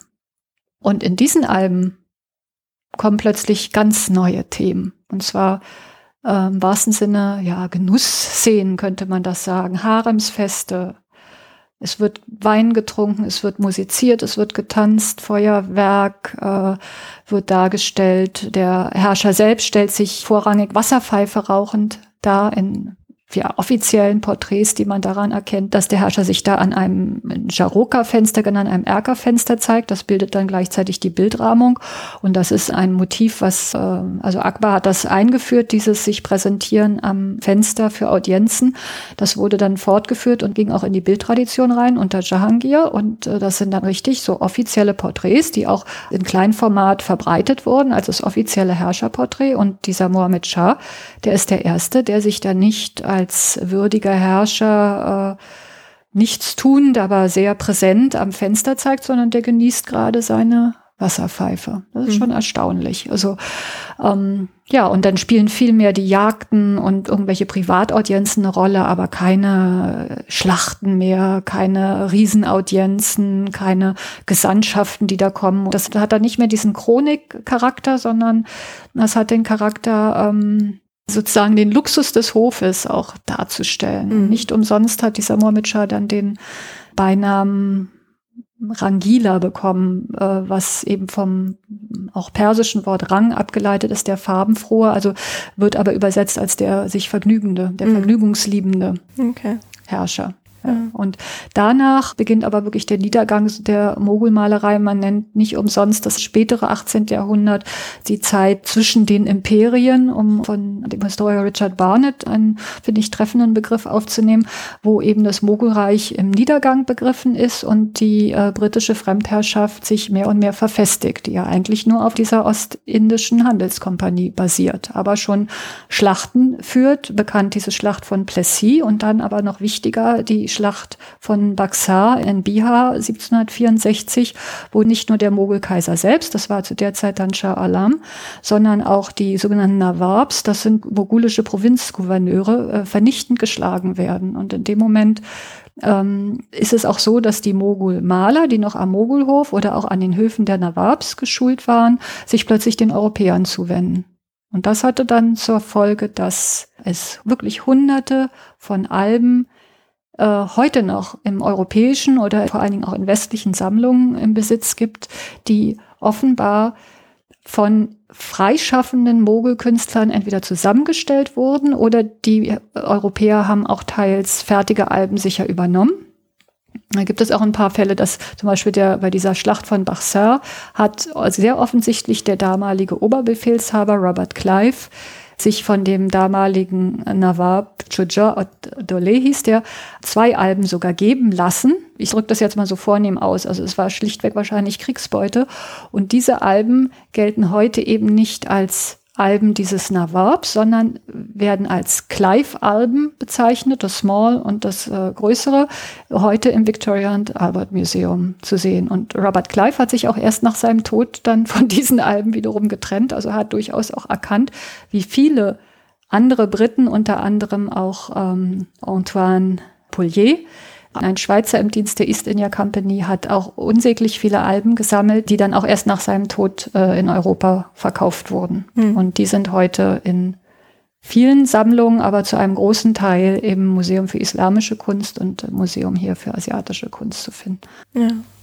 Und als diese Alben dann nach Europa kamen, sei es jetzt irgendwie neu angefertigt für irgendwie Holländer oder wie noch immer, oder halt die alten, die auf irgendeine Art erworben wurden, ähm, da ist es dann passiert, dass die auch auseinandergenommen worden sind, weil du ja auch meintest, die sind irgendwie oft über die ganze Welt verteilt. Ja, also die Alben, die von den Europäern übernommen oder in Auftrag gegeben wurden im 18. Jahrhundert, sind erstaunlich intakt, weil die die eben dann als Dokumente sozusagen ihres indischen Lebens äh, nach Europa mitgebracht haben und die dann auch intakt belassen haben. Die wurden dann, wenn, wenn sie verstreut sind oder Blätter entnommen wurden, dann ist es dem Kunstmarkt geschuldet oder dass, dass bei Auktionen da irgendwas passierte. Ähm, die vorherigen echten, in Anführungszeichen, Mogul-Alben, die also für wie Jahangir und Shah Jahan gemacht wurden, die sind häufig leider ja schon im iranischen oder indischen Raum oft auseinandergenommen worden. Also wir wissen nicht genau, das Berliner Jahangir-Album, dieser Teil, das wissen wir nur, wurde äh, von einer Gesandtschaft unter Julius von Minotoli hieß er, eine preußische Gesandtschaft 1860, 61 in Teheran über einen deutschen Ägyptologen, Heinrich Brucksch Pascha genannt, dort erworben, unter welchen Umständen auch immer. Und äh, warum es jetzt nur diese 25 Blätter waren und nicht gleich das Ganze, hängt auch wahrscheinlich damit zusammen, dass es damals schon getrennt war und äh, Einzelblätter schon herausgenommen wurden. Also die, diese Shah Jahan-Alben, es gibt so eins, was immer als spätes Shah Jahan-Album bezeichnet wird, aber in der Regel haben die Namen wie Kevorkian-Album oder Minto-Album und man sieht, das sind dann alles Namen von denen, die ähm, das irgendwie in Besitz bekamen, also Europäer, ja, Briten ja. vor allen Dingen. Oder auch Kunsthändler. Ja. ja, die ja oft, glaube ich, auch das aus Profitzwecken auseinandergenommen haben. Ne? Wenn sie irgendwie, wenn der Preis für das ganze Ding nicht bezahlt werden genau. wollte, dann hat man das einzeln verschachert. So wie man das auch, insbesondere nach der Französischen Revolution, da wurden ja auch viele Altäre und so noch verkauft, die hat man dann auseinandergesägt und äh, gewinnbringend einzeln verkauft. Oder diese berühmten Polyptischen aus Italien mit Predellen, Täfelchen, ja, lieber die alle einzeln verkaufen. Mhm. Dann ist es Aufgabe der Kunsthistoriker, das wieder zusammenzubringen, was nicht nicht immer einfach ist, wenn es da auch Beschneidung gibt oder die Rahmen weggeschnitten wurden. Und, ja. ja, und dann gibt es natürlich auch das Problem, dass man, man hat sich entschieden, dann in den Sammlungen häufig Alben aus der Bindung herauszunehmen. Teils aus konservatorischen Gründen, das war bei den Dietz-Alben 1970 der Fall, weil durch die Kartons um die Bilder herum, also um diese Insets, um diese Einsätze herum, sich ähm, das Papier sich wellte und durch das Wellen vom Papier können die Pigmente der Farben mhm. leicht abplatzen. Und um weitere Schäden zu vermeiden, hat man die einzelnen Zeichnungen und Bilder richtig rausgelöst aus ihren Einsätzen und das also komplett aufgelöst. Zum Glück wenigstens schwarz-weiß mal vorher fotografiert. Andere Fälle ist wie bei diesen äh, Polier-Alben, hat man leider in späten 20er Jahren wurden Bilder gestohlen daraus und auf dem Kunstmarkt verkauft. Und das wurde relativ schnell entdeckt und dann hat man die teils zurückerwerben können und hat sich dann aber infolgedessen entschieden, das aufzubinden sozusagen. Und weil man kann, wenn man das einzeln inventarisiert äh, und ja, registriert und benennt, kann man es nicht übersehen, wenn was fehlt. Mhm, ja. Und also wenn ich jetzt mal so überlege, ähm, wenn ich mal in einer Ausstellung, also sei es jetzt zum Beispiel im Museum für Islamische Kunst, dann ähm, mal so Zeichnungen gesehen habe, kann es auch sein, dass das Teil eigentlich eine Komposition in einem Album war. Ja. Also so, dass man ja eigentlich dann gar nicht mehr so den Zugang hat zu dem sozusagen zu der Idee, die das vermitteln sollte. Das ist sehr schade. Ja, Alben sind im Grunde sind Gesamtkunstwerke und was auch oft vergessen wird, ist, dass man so eine aufgeschlagene Buchseite. Alben sind ja eben auch schlichtweg Bücher, gebundene Bücher und dass man die linke und die rechte Seite oft zusammen sehen muss, um bestimmte Zusammenhänge zu begreifen. Also dem Baromosa Album ist es relativ deutlich. Da habe ich jetzt gerade viel drüber gearbeitet dass dann ein, weiß ich, chinesisches Bild auf der einen Seite und ein sehr typisch im persischen Stil gemaltes Bild auf der anderen Seite gegenübergestellt sind. Mitunter ähnlichen Motiven, um gerade genau diese Differenz im Stil deutlich zu machen. Und das muss man zusammen betrachten. Und die Kunstgeschichte hat bislang, dann wird das einzeln digitalisiert und fotografiert. Und wenn man nicht das Glück hat, sich das Album im Original anzusehen, was sehr schwierig ist nach wie vor, also auch wenn man im Topkapi Museum in der Bibliothek ist, muss man schon sehr bitten, dass wenn man dann mal ein Original sehen will, man kriegt eigentlich dort auch nur Digitalisate zu sehen. Hm, aber immerhin. Immerhin, aber man kann sich dann auch äh, natürlich notieren, was ist die Verse und die Rektoseite eines Platzes und wie stand es gegenüber und dann montiert man sich das selber digital und dann hat man dann plötzlich ganz neue Einsichten mhm. ja, in das, was es meint. Und die Einzelblätter, die ausgestellt werden, äh, ja, verhindern, dass man eigentlich einen Gesamteindruck von diesen Sammlungen bekommt. Und gerade bei diesen Polier-Alben, da weiß man ja auch aus Briefen von Polier selbst, dass die teils wirklich von einem indischen Gestalter oder Maler auch, der hat auch viele Bilder gemalt und signiert und da kann man von echten Signaturen in den meisten Fällen sicherlich ausgehen, namens Merchant, Sohn von einem gewissen Gangaram, so unterschreibt er auch. Und der hat diese Alben zum großen Teil zusammengestellt. Außer dem ersten, das wurde Polier von dem schon erwähnten Mogulkaiser Shah Alam geschenkt, als Polier selbst noch äh, in Kalkutta war oder Kolkata, wie man heute sagt, und dort den Oberbefehl sozusagen innehatte. Da wurde ihm das als nette diplomatische Geste offenbar geschenkt. Das weiß man aus einer Widmung im Ledereinband, dass das von diesem Kaiser kam. Und da kann man ganz schön sehen, das hat die Sammlerleidenschaft von dem Antoine Louis Polier offenbar entfacht. Und mhm. er hat dann sehr ähnliche Alben gestalten lassen durch diesen Merchant. Die sind dann auch alle datiert.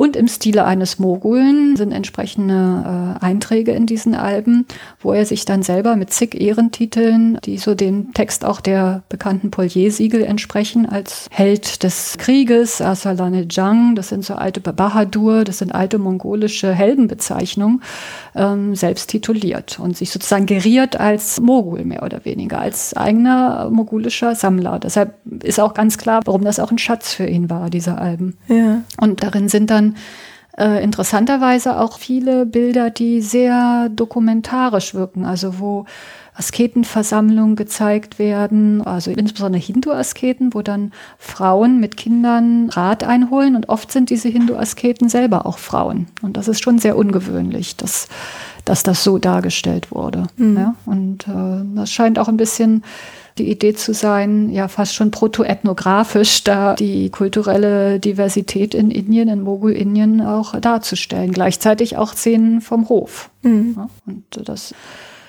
im schnellen Wechsel fast. Oder Bilder, dann sieht man plötzlich wieder äh, Bilder, wo relativ klar ist, ja, das ist inspiriert von Darstellungen von Laila, die Majnun in der Wildnis besucht, also eine berühmte Erzählung von dem persischen Dichter Nesami. Und das ist dann auch plötzlich wieder dargestellt. Also man knüpft an Tradition an, aber versucht auch das zeitgenössische, also entweder in Form von Porträts, die dann so benannt sind, oder auch äh, dokumentarisch Lebensweltdarstellungen, könnte man fast sagen, darstellen. Mhm. Und das lieben die Europäer, also vor allen Dingen die Briten, in Indien offenbar auch.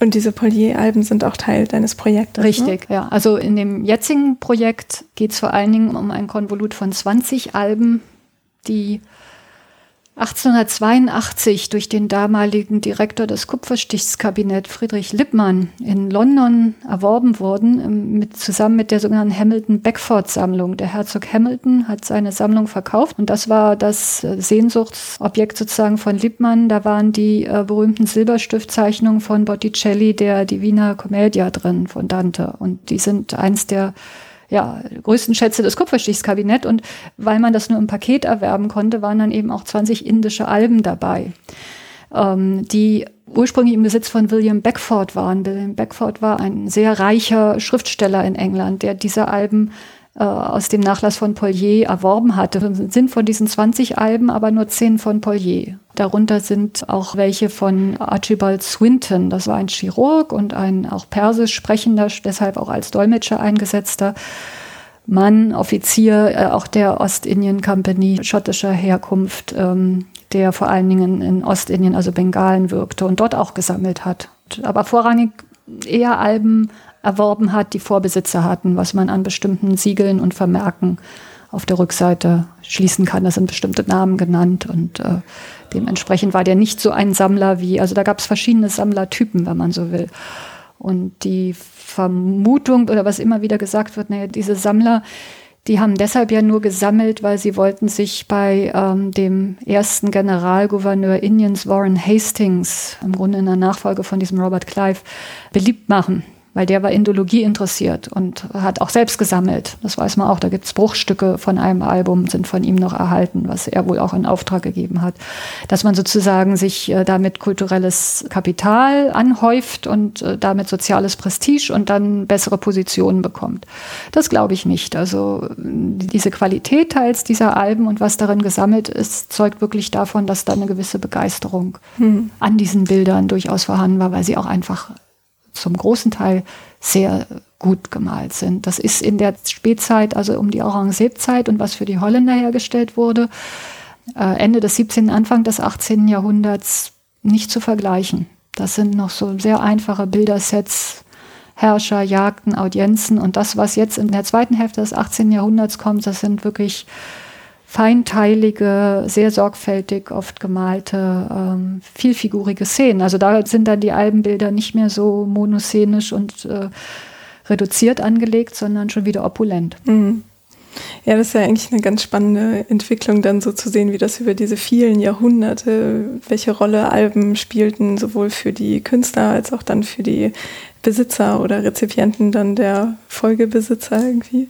Ähm, ja, also ich habe jetzt erstmal einen großartigen Einblick bekommen in diese Welt von Bildern. Ähm, hast du noch irgendwie was, was du den Hörerinnen mit auf den Weg geben möchtest oder noch erwähnt haben möchtest? Es gibt noch viel zu tun. also äh, das Fach indische Kunstgeschichte gibt es nicht mehr. Die islamische Kunstgeschichte ist an deutschen Universitäten ganz klar unterbesetzt. Und also wenn es gelehrt wird, dann ist das äh, sehr häufig Architektur oder Archäologie hineingedacht. Es gibt wenige Lehrstühle hier in Deutschland zumindest, die sich mit Buchmalerei äh, und vor allen Dingen persischer Buchmalerei beschäftigen und mogulischer. Das würde ich jetzt mit der persischen mal in, in einem Zusammenhang sehen. Ähm, das ist schade, aber das sollte niemanden davor abschrecken, sich damit zu beschäftigen. Und das sind eben die Chancen der Digitalisierung. Es ist unglaublich, was man schlichtweg an seinem Arbeitsplatz, wie gesagt, mit Ausnahme leider noch der Bestände in Istanbul, also auch eingeschlossen die Istanbuler Universitätsbibliothek, die hat auch ein paar Alben auch aus der osmanischen Zeit, wenn man sich damit beschäftigen will, aber die sind eben leider nicht, oder sie sind digitalisiert, aber nicht öffentlich zugänglich. Und das ist ein Problem. Aber eigentlich alle US-amerikanischen Sammlungen, die wichtigen Alben, Anthologien, auch in den englischen Sammlungen und in Deutschland passiert eben auch sehr viel. Und wie gesagt, alles, was in der Staatsbibliothek ist, kann man sich hoch aufgelöst zu Hause anschauen wenn man sich mit Alben beschäftigt, immer wieder vor Augen führt, es sind eben nicht Einzelwerke, einzelne Blätter, es sind Alben, es sind gebundene Werke. Diese Doppelseiten, also wenn man sich das und, und dass es da Einträge gab und äh, wenn man sich das im Gesamtkontext vor Augen führt und dann einfach mal sammelt, was gibt es an bestimmten Motivgruppen. Und natürlich Desiderat nach wie vor ist, dass äh, diese ganzen Kalligraphien auch mal ja, zu sortieren, in Gruppen zu bringen, die Kalligraphen, die genannt sind, die signiert haben, miteinander die Stücke äh, zu vergleichen. Ähm, also das Augenmerk der Kunstgeschichte, obwohl Kalligraphie ist eben auch, gehört auch zur oder ist das Wichtigste der islamischen Kunstgeschichte. Aber die westliche Kunstgeschichte, die sich eben vorrangig mit diesen Alben beschäftigt hat, schaut eigentlich immer nur auf die Bilder. Also wie gesagt, Baram-Mirza-Album, 20 Prozent Bilder, 80 Prozent Kalligraphie.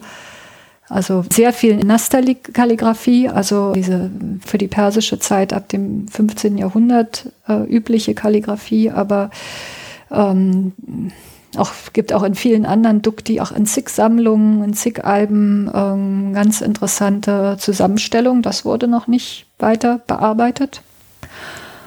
Ja, und äh, mehr fällt mir dazu auch nicht ein, außer dass es noch wirklich viel, viel Arbeit gibt und viel zu tun gibt und dass es ja alles sehr spannend ist. Ja, das hast du auf jeden Fall sehr schön gezeigt und dann hat man ja schon mal eine Ansprechpartnerin mit dir, wenn man irgendwie vielleicht Informationen sehr braucht gern. und kann erstmal online stöbern und schauen, was einem vielleicht irgendwie ins Auge springt für Arbeiten oder als Hobby. Ja. genau. Ja, dann ähm, bleibt mir nämlich ganz herzlich zu bedanken und alles Gute fürs Projekt zu wünschen. Ja, vielen Dank.